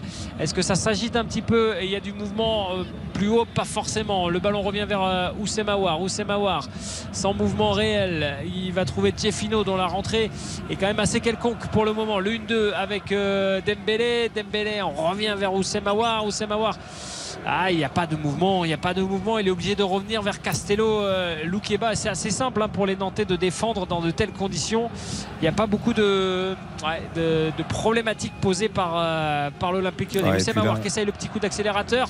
Le ballon piqué, c'était vers Jeffino et ça revient vers euh, les Nantais. Pas pour longtemps. Ludovic Place face à, face à Tagliafico. Le centre, le tacle manqué de Tagliafico et Ludovic Place qui peut euh, repartir vers Mutusami. Mutusami qui écarte là-bas contre- complètement vers euh, Corchia. Corchia sur le côté euh, gauche. Le centre de Corchia Noé Romé vers Mutusami. C'est bien fait le 1-2 et c'est stoppé par Castello Luqueba. Que font les Lyonnais derrière? La mauvaise relance de Barcola. Elle est symbolique de cette deuxième période. On n'y arrive pas à enchaîner trois places. La frappe de Mollet, elle est contrée. Et Rémi Rioux va faire euh, l'effort et ça va être un, un 6 mètres. Moi j'avais vu, euh, j'avais Ah ouais. vu euh, un potentiel corner, mais non, c'est un, un Nantais apparemment qui aurait contré ce ballon. Et en Ouais, l'occurrence, c'est Delors. Delors qui l'enlève, ce qui l'enlève à, à Mollet. C'est de l'or effectivement et tu peux nous confirmer ça, hein, Raph, de- depuis le parc OL, euh, il semblerait qu'il soit passé à, à 3 dans l'axe. hein. On voit en phase défensive euh, Joao Victor qui occupe toujours un rôle de couloir mais Adjam s'est rapproché vraiment de, de Castelletto et pas loin et Corchia joue quasiment dans un rôle de piston gauche sur les, les phases défensives notamment. Il y en a une vraie ligne de 5 euh, défensivement côté nantais. Ouais, on va, on va maintenir un résultat qui est bon pour, euh, pour le Football Club de Nantes. Là, euh, clairement, et pour les Lyonnais, on va essayer de briser cette muraille, mais je vois pas, je vois pas comment euh, dans, dans ce qu'on voit depuis, euh, depuis le début de cette deuxième période. Ouais, je sais pas si les Nantais vont pas regretter d'arc-bouter pour tenir ce point. Euh, alors s'ils le tiennent jusqu'au bout, bah, évidemment ça, ça sera bon. Mais sinon, j'ai l'impression qu'il y avait vraiment moyen de faire mal à cette équipe lyonnaise et à force de trop vouloir défendre, on peut aussi se faire surprendre. Donc euh, on va voir la fin de ce match. Les quatre dernières minutes du temps réglementaire avec Thiago Mendes. Il sait pas quoi faire du ballon. Thiago Mendes, il réclame du mouvement. On est dans le rond central. C'est quand même extraordinaire à la 87e minute pour une équipe qui joue quand même presque sa dernière cartouche européenne de ne pas avoir aucun mouvement comme ça. C'est pff, assez désespérant, j'imagine, pour les, les supporters euh, lyonnais. Jeffino, Jeffino qui reste dans son euh, couloir gauche. Il n'a pas de solution non plus. Il se fait voler le ballon. Très bien par Ludovic Blas. Ludovic Blas face à de Lyonnais, face à Oussem Aouar. Bon retour de Jeffino, pas pour longtemps. Il marche sur le ballon. Et Ludovic Blas continue à avoir le, le ballon. Ça revient et c'est perdu aussi par les Oh, Nantais. Même s'il va y avoir une grosse faute là sur Ah oui. Giroto. Et sous les yeux de Antoine Comboiré qui sourit. euh, la semelle Oh, de. Mendes, il doit prendre jaune là-dessus. Il arrive ouais. par derrière Ouais, ouais, en ouais. retard. Il met une semelle à Giroto. Ludovic Blas, qu'est-ce qu'il s'est étoffé physiquement? Il s'en sort bien. Je trouve que c'est impressionnant en puissance comment il résiste maintenant dans les, dans les duels, dans les contacts. C'est, ça fait quand même euh, une vraie différence. hein. Effectivement, alors que les Lyonnais là vont presser Alban Lafont sur le dégagement. Palois sur le côté euh, gauche. Palois, le dégagement un petit peu long, ça revient vers Koumbedi, Lovren. Euh, les Lyonnais qui temporisent euh, vers euh, Tagliafico alors que le Groupama Stadium réclame un peu plus de mouvement lui aussi et qu'il n'y en a pas et que ça commence à exaspérer tout le monde à commencer par Laurent Blanc qui demande à Tagliafico plus de passes plus de vitesse dans, les transitions. Il n'y en a pas pour le moment et ça revient derrière vers Lovren le centre de Lovren. C'est pas sa qualité première celle de centrer euh, Dejan Lovren et c'est lui qui se retrouve à le faire là et qui va obtenir un, un coup franc est-ce que c'est lui qui fait faute oui il y a faute de main euh, dit euh, Benoît Millot à juste Ouais, titre c'est parce qu'il me sévère, semble ça. qu'il a Ouais. contrôlé euh, Ouais, ouais, mais si, si, je il, pense est- qu'il il a s'était contrôlé jeté le premier sur le ballon. Et Delors, je le regarde, il fait aucun effort. Non. On dirait Mbappé, Messi, euh, c'est-à-dire que le ballon passe à côté de lui, il fait genre je cours, puis je cours pas. Et puis ça, ça, ça, Antoine Comboiré, il n'aime pas. Bah en plus c'est pas le genre de Delors normalement. Enfin, Ah, mais complètement, mais là en fait, il, il est transfiguré déjà, déjà physiquement, puis même d'un point de vue de la mentalité. Je reconnais pas du tout le joueur qu'on a tant adoré à Nice, à Montpellier. euh. C'est incroyable. C'était quand même un garçon généreux euh, qui court, qui presse. Là rien, il fait rien.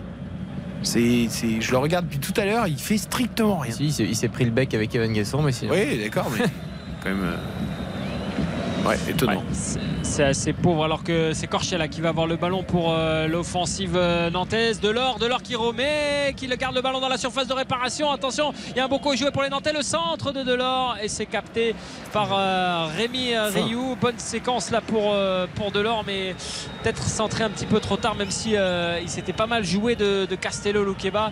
Et Rémi Rioux était bien placé là sur le centre. Thiago Mendes faire attention Moussa Dembélé dans la surface de réparation. Moussa Dembélé qui temporise et qui était hors jeu au départ de, l'action. Et comme d'habitude, on met du temps à lever le drapeau et les Lyonnais euh, qui demandaient euh, quelque chose sur euh, Moussa Dembélé, il me semble pas, tout, qui me- tout comme je suis pas certain du hors jeu non plus. Non, il semblait pas l'être. Euh, au départ de l'action, mais euh, non, il n'y a rien du tout. hein. Il, il se dé- il se déséquilibre tout seul au moment de la frappe et le ballon est déjà parti. Il y a peut-être une petite charge de, de Ah, Palois, il y a un mais petit pas de là, contact avant, avant, mais bon, c'est pas de quoi siffler un penalty. Non, c'est contact, c'est duel. C'est au duel, à la course, il le suit. Si le contact a lieu au moment où il arme la frappe, peut-être que ça change. Mais là, il n'a pas encore armé, donc euh, c'est à la course. Après, côté lyonnais, moi, il y a quelque leur- chose que je, je- vraiment que je leur, euh, et je leur pardonne pas. Surtout les, les entrants. C'est-à-dire que tu ne peux pas montrer aussi peu d'envie quand tu rentres dans un match comme ça. Il y a eu beaucoup de changements. La fraîcheur, tu, tu l'as sur le terrain. Tu dois la porter. Tu dois apporter, tu dois faire des différences. Thiago Mendes, on dit qu'il n'a pas de mouvement, mais vas-y, porte-le le ballon. Essaye d'apporter un plus offensivement. Awar, c'est pareil. Je veux dire, Cherki, n'en parlons pas, mais même s'il est rentré plus tôt dans ce match, mais Oh, Taliafico Ouais, Oh, il est bah, ça, monté sur le- Blas C'est un peu le, c'est un peu le, le geste de désespoir là. Ça mérite. Non, après, un- moi j'adore l'engagement, mais alors là, il, oh, il est monté le coude en avant sur Blas. le- ouais. Ah, et en plus, il- on dirait du catch, il lui Ah oui, écrase la ça, tête par Ouais. terre derrière. Ouais, ouais. il lui met l'avant-bras Ouais, en C'est une énorme faute. C'est- du MMA là. hein. C'est voilà. Il y aura Oh, 3 minutes, messieurs, de. match. Attends, il y aura c'est une 3 énorme minutes de- faute. Ouais. C'est ce que dit Antoine Camboré Ah hein, bah, sur le, peu, sur le oui. bord. Parce qu'en fait, il charge avec le coude en fait sur la Ah tête de, sur la nuque de Blas et derrière il monte dessus. Oh, Il, est- il est gentil, Blas, hein, parce que si euh, c'est l'inverse, hein, si, si, si la- c'est Tagliafico qui subit la faute, euh, je pense que pendant une demi-heure, que- on en entend parler. hein. Ouais. Je pense pense qu'il aussi, sera enfin, en tout encore cas, en train de rouler au vestiaire, je pense, non? Ouais, ouais, mais franchement, En Ah, il tout s'est cas, fait dégommer. C'est hyper Il va rester à peu près, Ah oui. il va rester à peu près deux minutes à jouer puisqu'il y a trois minutes de temps additionnel globalement dans cette euh, dans cette partie et Oussem Aouar sur un des derniers raids euh, qui va évidemment donner lieu à, à rien du tout dans cette rencontre. Ludovic Place, lui qui est- reprend le ballon, c'est bien fait là pour euh, Andy Delors. Andy Delors, le centre d'Andy Delors et c'est manqué par Thiago Mendes. Le bon retour euh, face à Corcha et qui a attendu un peu le retour de, de Barcola et le ballon est dégagé. Oh là là, Euh, oh, la méthode rugby Mais oui, par mais il la a Palois, raison, mais mais il a après il a raison. raison. Et Palois, il pour faut le à la coup, place de Thomas Ramos en 15 dans le 15 de France. hein. C'est coup de pied d'occupation de terrain en permanence. Là, Pour pour, le coup, là, à pour une- le coup, à- ouais, il a raison. Ouais, Je vais dire à un une truc 20 horrible. avec la pression de Cherki et Barcola, je pense que j'aurais fait la même chose et, euh, et c'est plus ou moins la première, intelligent. La match. dernière offensive, la dernière offensive lyonnaise, elle est stoppée tout de suite par Ludovic Blas. Il y a un bon coup à jouer là peut-être euh, pour les Nantais en, en contre avec euh, Ludovic Blas qui pique au, au centre. Est-ce qu'il va le croire? Il décale vers euh, Corchia. Corchia dans la surface de réparation face à Koumbedi. La frappe et ça donnera lieu. Et c'est contré par, euh, par euh, Koumbedi qui s'effondre. Il y a peut-être euh, une faute. Il y avait mieux à faire en tout cas de la part de Corchia parce qu'il me semble que Emolé et Delors et Moutou Sami étaient vraiment dans la surface de réparation et qu'il y avait peut-être peut-être un coup à jouer sur un centre euh, pour, euh, pour les Nantais dans cette euh, ce qui sera sans doute la dernière offensive puisqu'il reste une trentaine de secondes dans ce temps additionnel et qu'on se dirige tout droit vers un énième match nul et une énième désillusion pour l'Olympique lyonnais cette saison face au Racing au, au Football Club de Nantes. Ouais, Castelletto, Chandel, il imite son copain Palois. On a deux arrières du 15 de France qui jouent avec le maillot jaune. Et c'est fini. C'est fini. Un partout donc dans cette partie sous les sifflets. Vous l'entendez, les sifflets du groupe Ama Stadium qui accompagne euh, cet énième nul, énième match nul de, l'Olympique lyonnais. Et il y aura la belle dans maintenant trois semaines. Le match qui sera, on le sait désormais, décisif pour euh, les deux équipes. Cette demi-finale qui se profile de Coupe de France et qui seul permettra à ces deux clubs de sauver la saison parce que pour le moment, eh ben, l'Olympique lyonnais dit clairement adieu à l'Europe. Ça y est, c'est fait. Je crois que ce soir, ils ont euh, définitivement creusé cette tombe d'une place européenne en, en championnat. Nantes, de son côté, prend un tout petit peu d'air euh, sur la zone de, relégation et ça fait donc un partout. Début de Castello Luqueba contre son camp à la deuxième et l'égalisation d'Alexandre Lacazette qui, dans, cette bien terne soirée, aura au moins marqué la légende de l'Olympique lyonnais. Lyon reste dixième avec 41 points, mais deux points derrière, euh, derrière Lorient, Reims et Nice qui ont un match en moins. Et Nantes reste 14e avec 30 points, mais loin de Montpellier et Clermont 33 et 34. Il y a 7 points d'avance pour les Nantais sur la zone de relégation, mais avec un match en plus, donc ça pourrait se réduire à 4 points. Cet avantage, attention quand même aux Nantais à ne pas jouer avec le feu non plus. Ces deux équipes, euh, bah, c'était bien parti en première mi-temps. On avait des notes pas mal à la mi-temps d'ailleurs. Ça va sans doute redescendre après cette seconde période un peu manquée, un peu tristounette au Groupama Stadium entre Lyon et Nantes. Un but partout. On attend les réactions des acteurs de cette partie. On va désigner le magnifique, le catastrophique et les encouragements du soir. Mais d'abord, la note. RTL Foot. La note. Peut-être que Baptiste va nous donner les stats pour, pour qu'on puisse noter, même si je pense qu'on n'a pas besoin des stats pour noter, mais quand même. Oui, oui. complets. euh, Écoutez, l'Olympique Lyonnais pour Astaria d'avoir eu le ballon, euh, 67% de possession à l'issue de ce match, 10 tirs, 5 cadrés. C'est un tout petit peu mieux du côté de Nantes, 11 tirs, 5 cadrés. Et puis euh, le chiffre dont on avait euh, parlé avec Xavier, c'est que l'OL n'a remporté aucun de ses 20 derniers matchs. Non, c'est avec Raphaël. Aucun des 20 derniers matchs avoir été mené au score. où euh, effectivement il a été mené au score en Ligue 1, 6 nuls et 14 défaites. Alors, mon cher Raphaël, tu étais à 6, comme nous d'ailleurs, comme Xavier et moi. Baptiste était à 5. Euh, Qu'est-ce que tu fais pour l'ensemble Pour du les match vacances. Qu'est-ce que tu L'ensemble tellement du match. déçu. Je suis tellement déçu par cette seconde période des, des 22 acteurs. Moi, je vais descendre à 3 parce que franchement, le niveau de cette deuxième période, il y a presque pas d'action, presque aucun tir dans cette deuxième période, presque aucun moment où on vibre. Franchement, euh, c'est pas digne hein, d'un, c'est pas digne euh, du rang des deux, équipes. Euh, voilà, donc euh, moi, je, redescends à 3. Moi, je me pose une vraie question c'est quelle est l'ambition de l'Olympique C'est-à-dire que là, au bout d'un moment, on veut bien tout essayer de, de comprendre.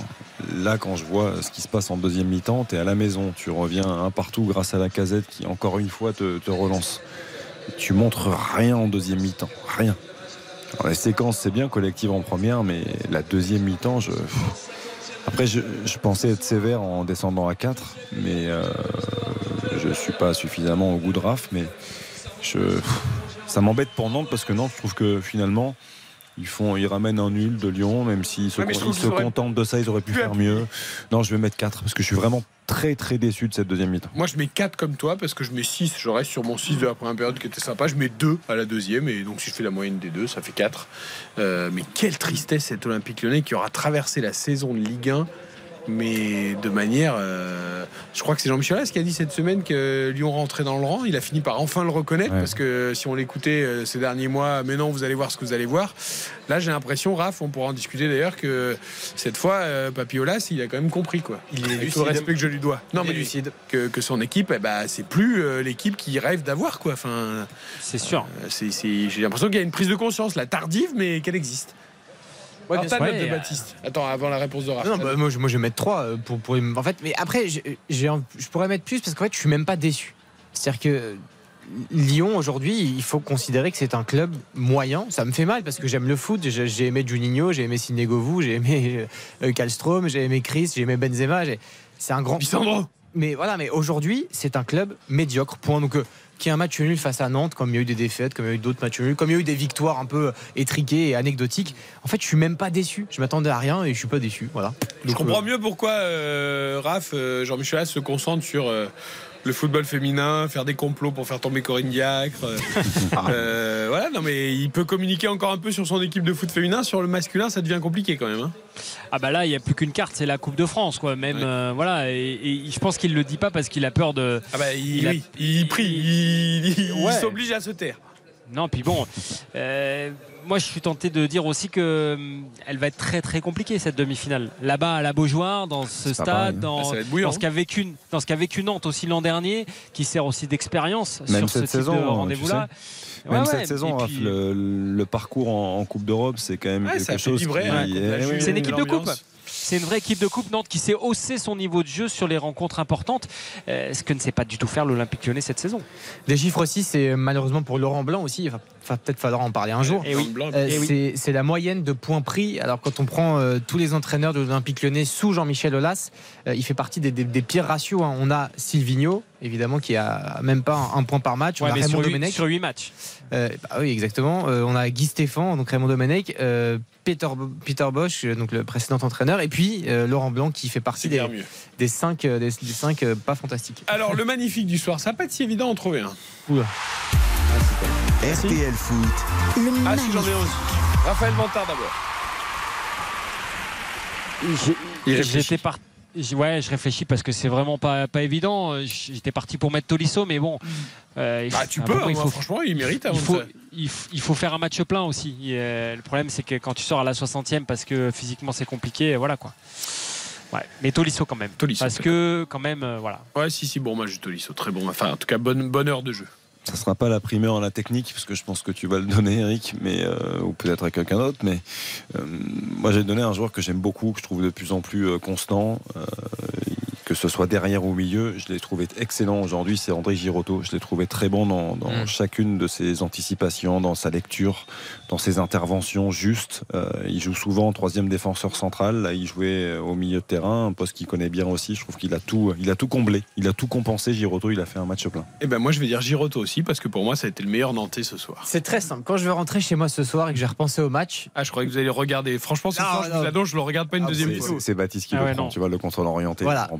Je, je vais penser à quoi? Je vais penser au geste de Florent Mollet. Donc euh, ce sera le magnifique pour moi ce soir. Tu sais pourquoi il est pas magnifique pour moi? J'ai adoré son match. hein. J'ai adoré ses prises de balles et tout. Hmm. Mais il, il lui manquait, il lui a manqué Le dernier geste. bah, ou une frappe, ou une Passe passe décisive, Ah oui, bien sûr. ou oui, un oui. truc qui valide tous ses gestes. Bien sûr. Et je trouve que Giroto a été plus efficace dans son travail de l'ombre. Mais Mollet, euh, encouragement, ça c'est sûr, parce qu'il a été fantastique. Catastrophique. RTL Foot, le catastrophique. Ah, Il y, en a- il y en a beaucoup aussi, là. hein. Il y en a pas mal, ouais. Il y en a pas mal. J'ai Ah, pas tant que ça, remarque. ah, j'ai une hésitation entre. euh, J'en ai entre, deux, moi. Entre Amin Sarr et, et Maxence Cacré. Ah, bah pareil, voilà, pareil que toi. Et, et je vais mettre Cacré parce que euh, Amin Sarr, je lui offre le bénéfice de, de l'arrivée et que j'ai trouvé que défensivement, au moins, il a essayé. Là où Cacré fait quand même. euh, fait quand même une erreur euh, grotesque et un match qui est quand même pas de, pas de son niveau euh, non plus.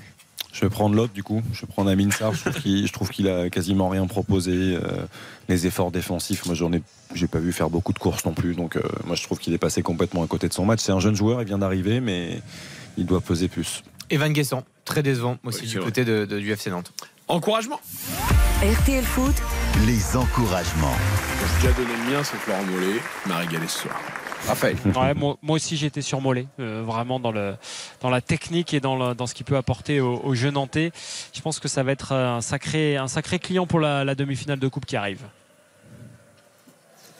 Ouais, tout le monde a pris Mollet, ouais, moi, je- par rapport à sa prise de balle orientée, c'est sûr, mais euh, non, je vais donner Tolisso parce que j'ai bien aimé sa première mi-temps et j'aimerais bien le voir euh, poursuivre à ce niveau-là, enchaîner des matchs et des performances comme ça a été le cas, notamment sur les 45 premières minutes. J'aimerais quand même qu'on cite la casette, 150 buts, meilleur, deuxième meilleur buteur euh, de l'histoire de l'Olympique c'est Lyonnais. pas presque l'insulter que de lui donner des encouragements? Non, mais c'est l'encourager, l'encourager dans cette saison difficile pour lui, lui qui brille tant, bah, de, de continuer tout simplement. Il aura être- mis 17 à être buts déjà bon. cette saison, Voilà. malgré la saison compliquée de l'Olympique lyonnais.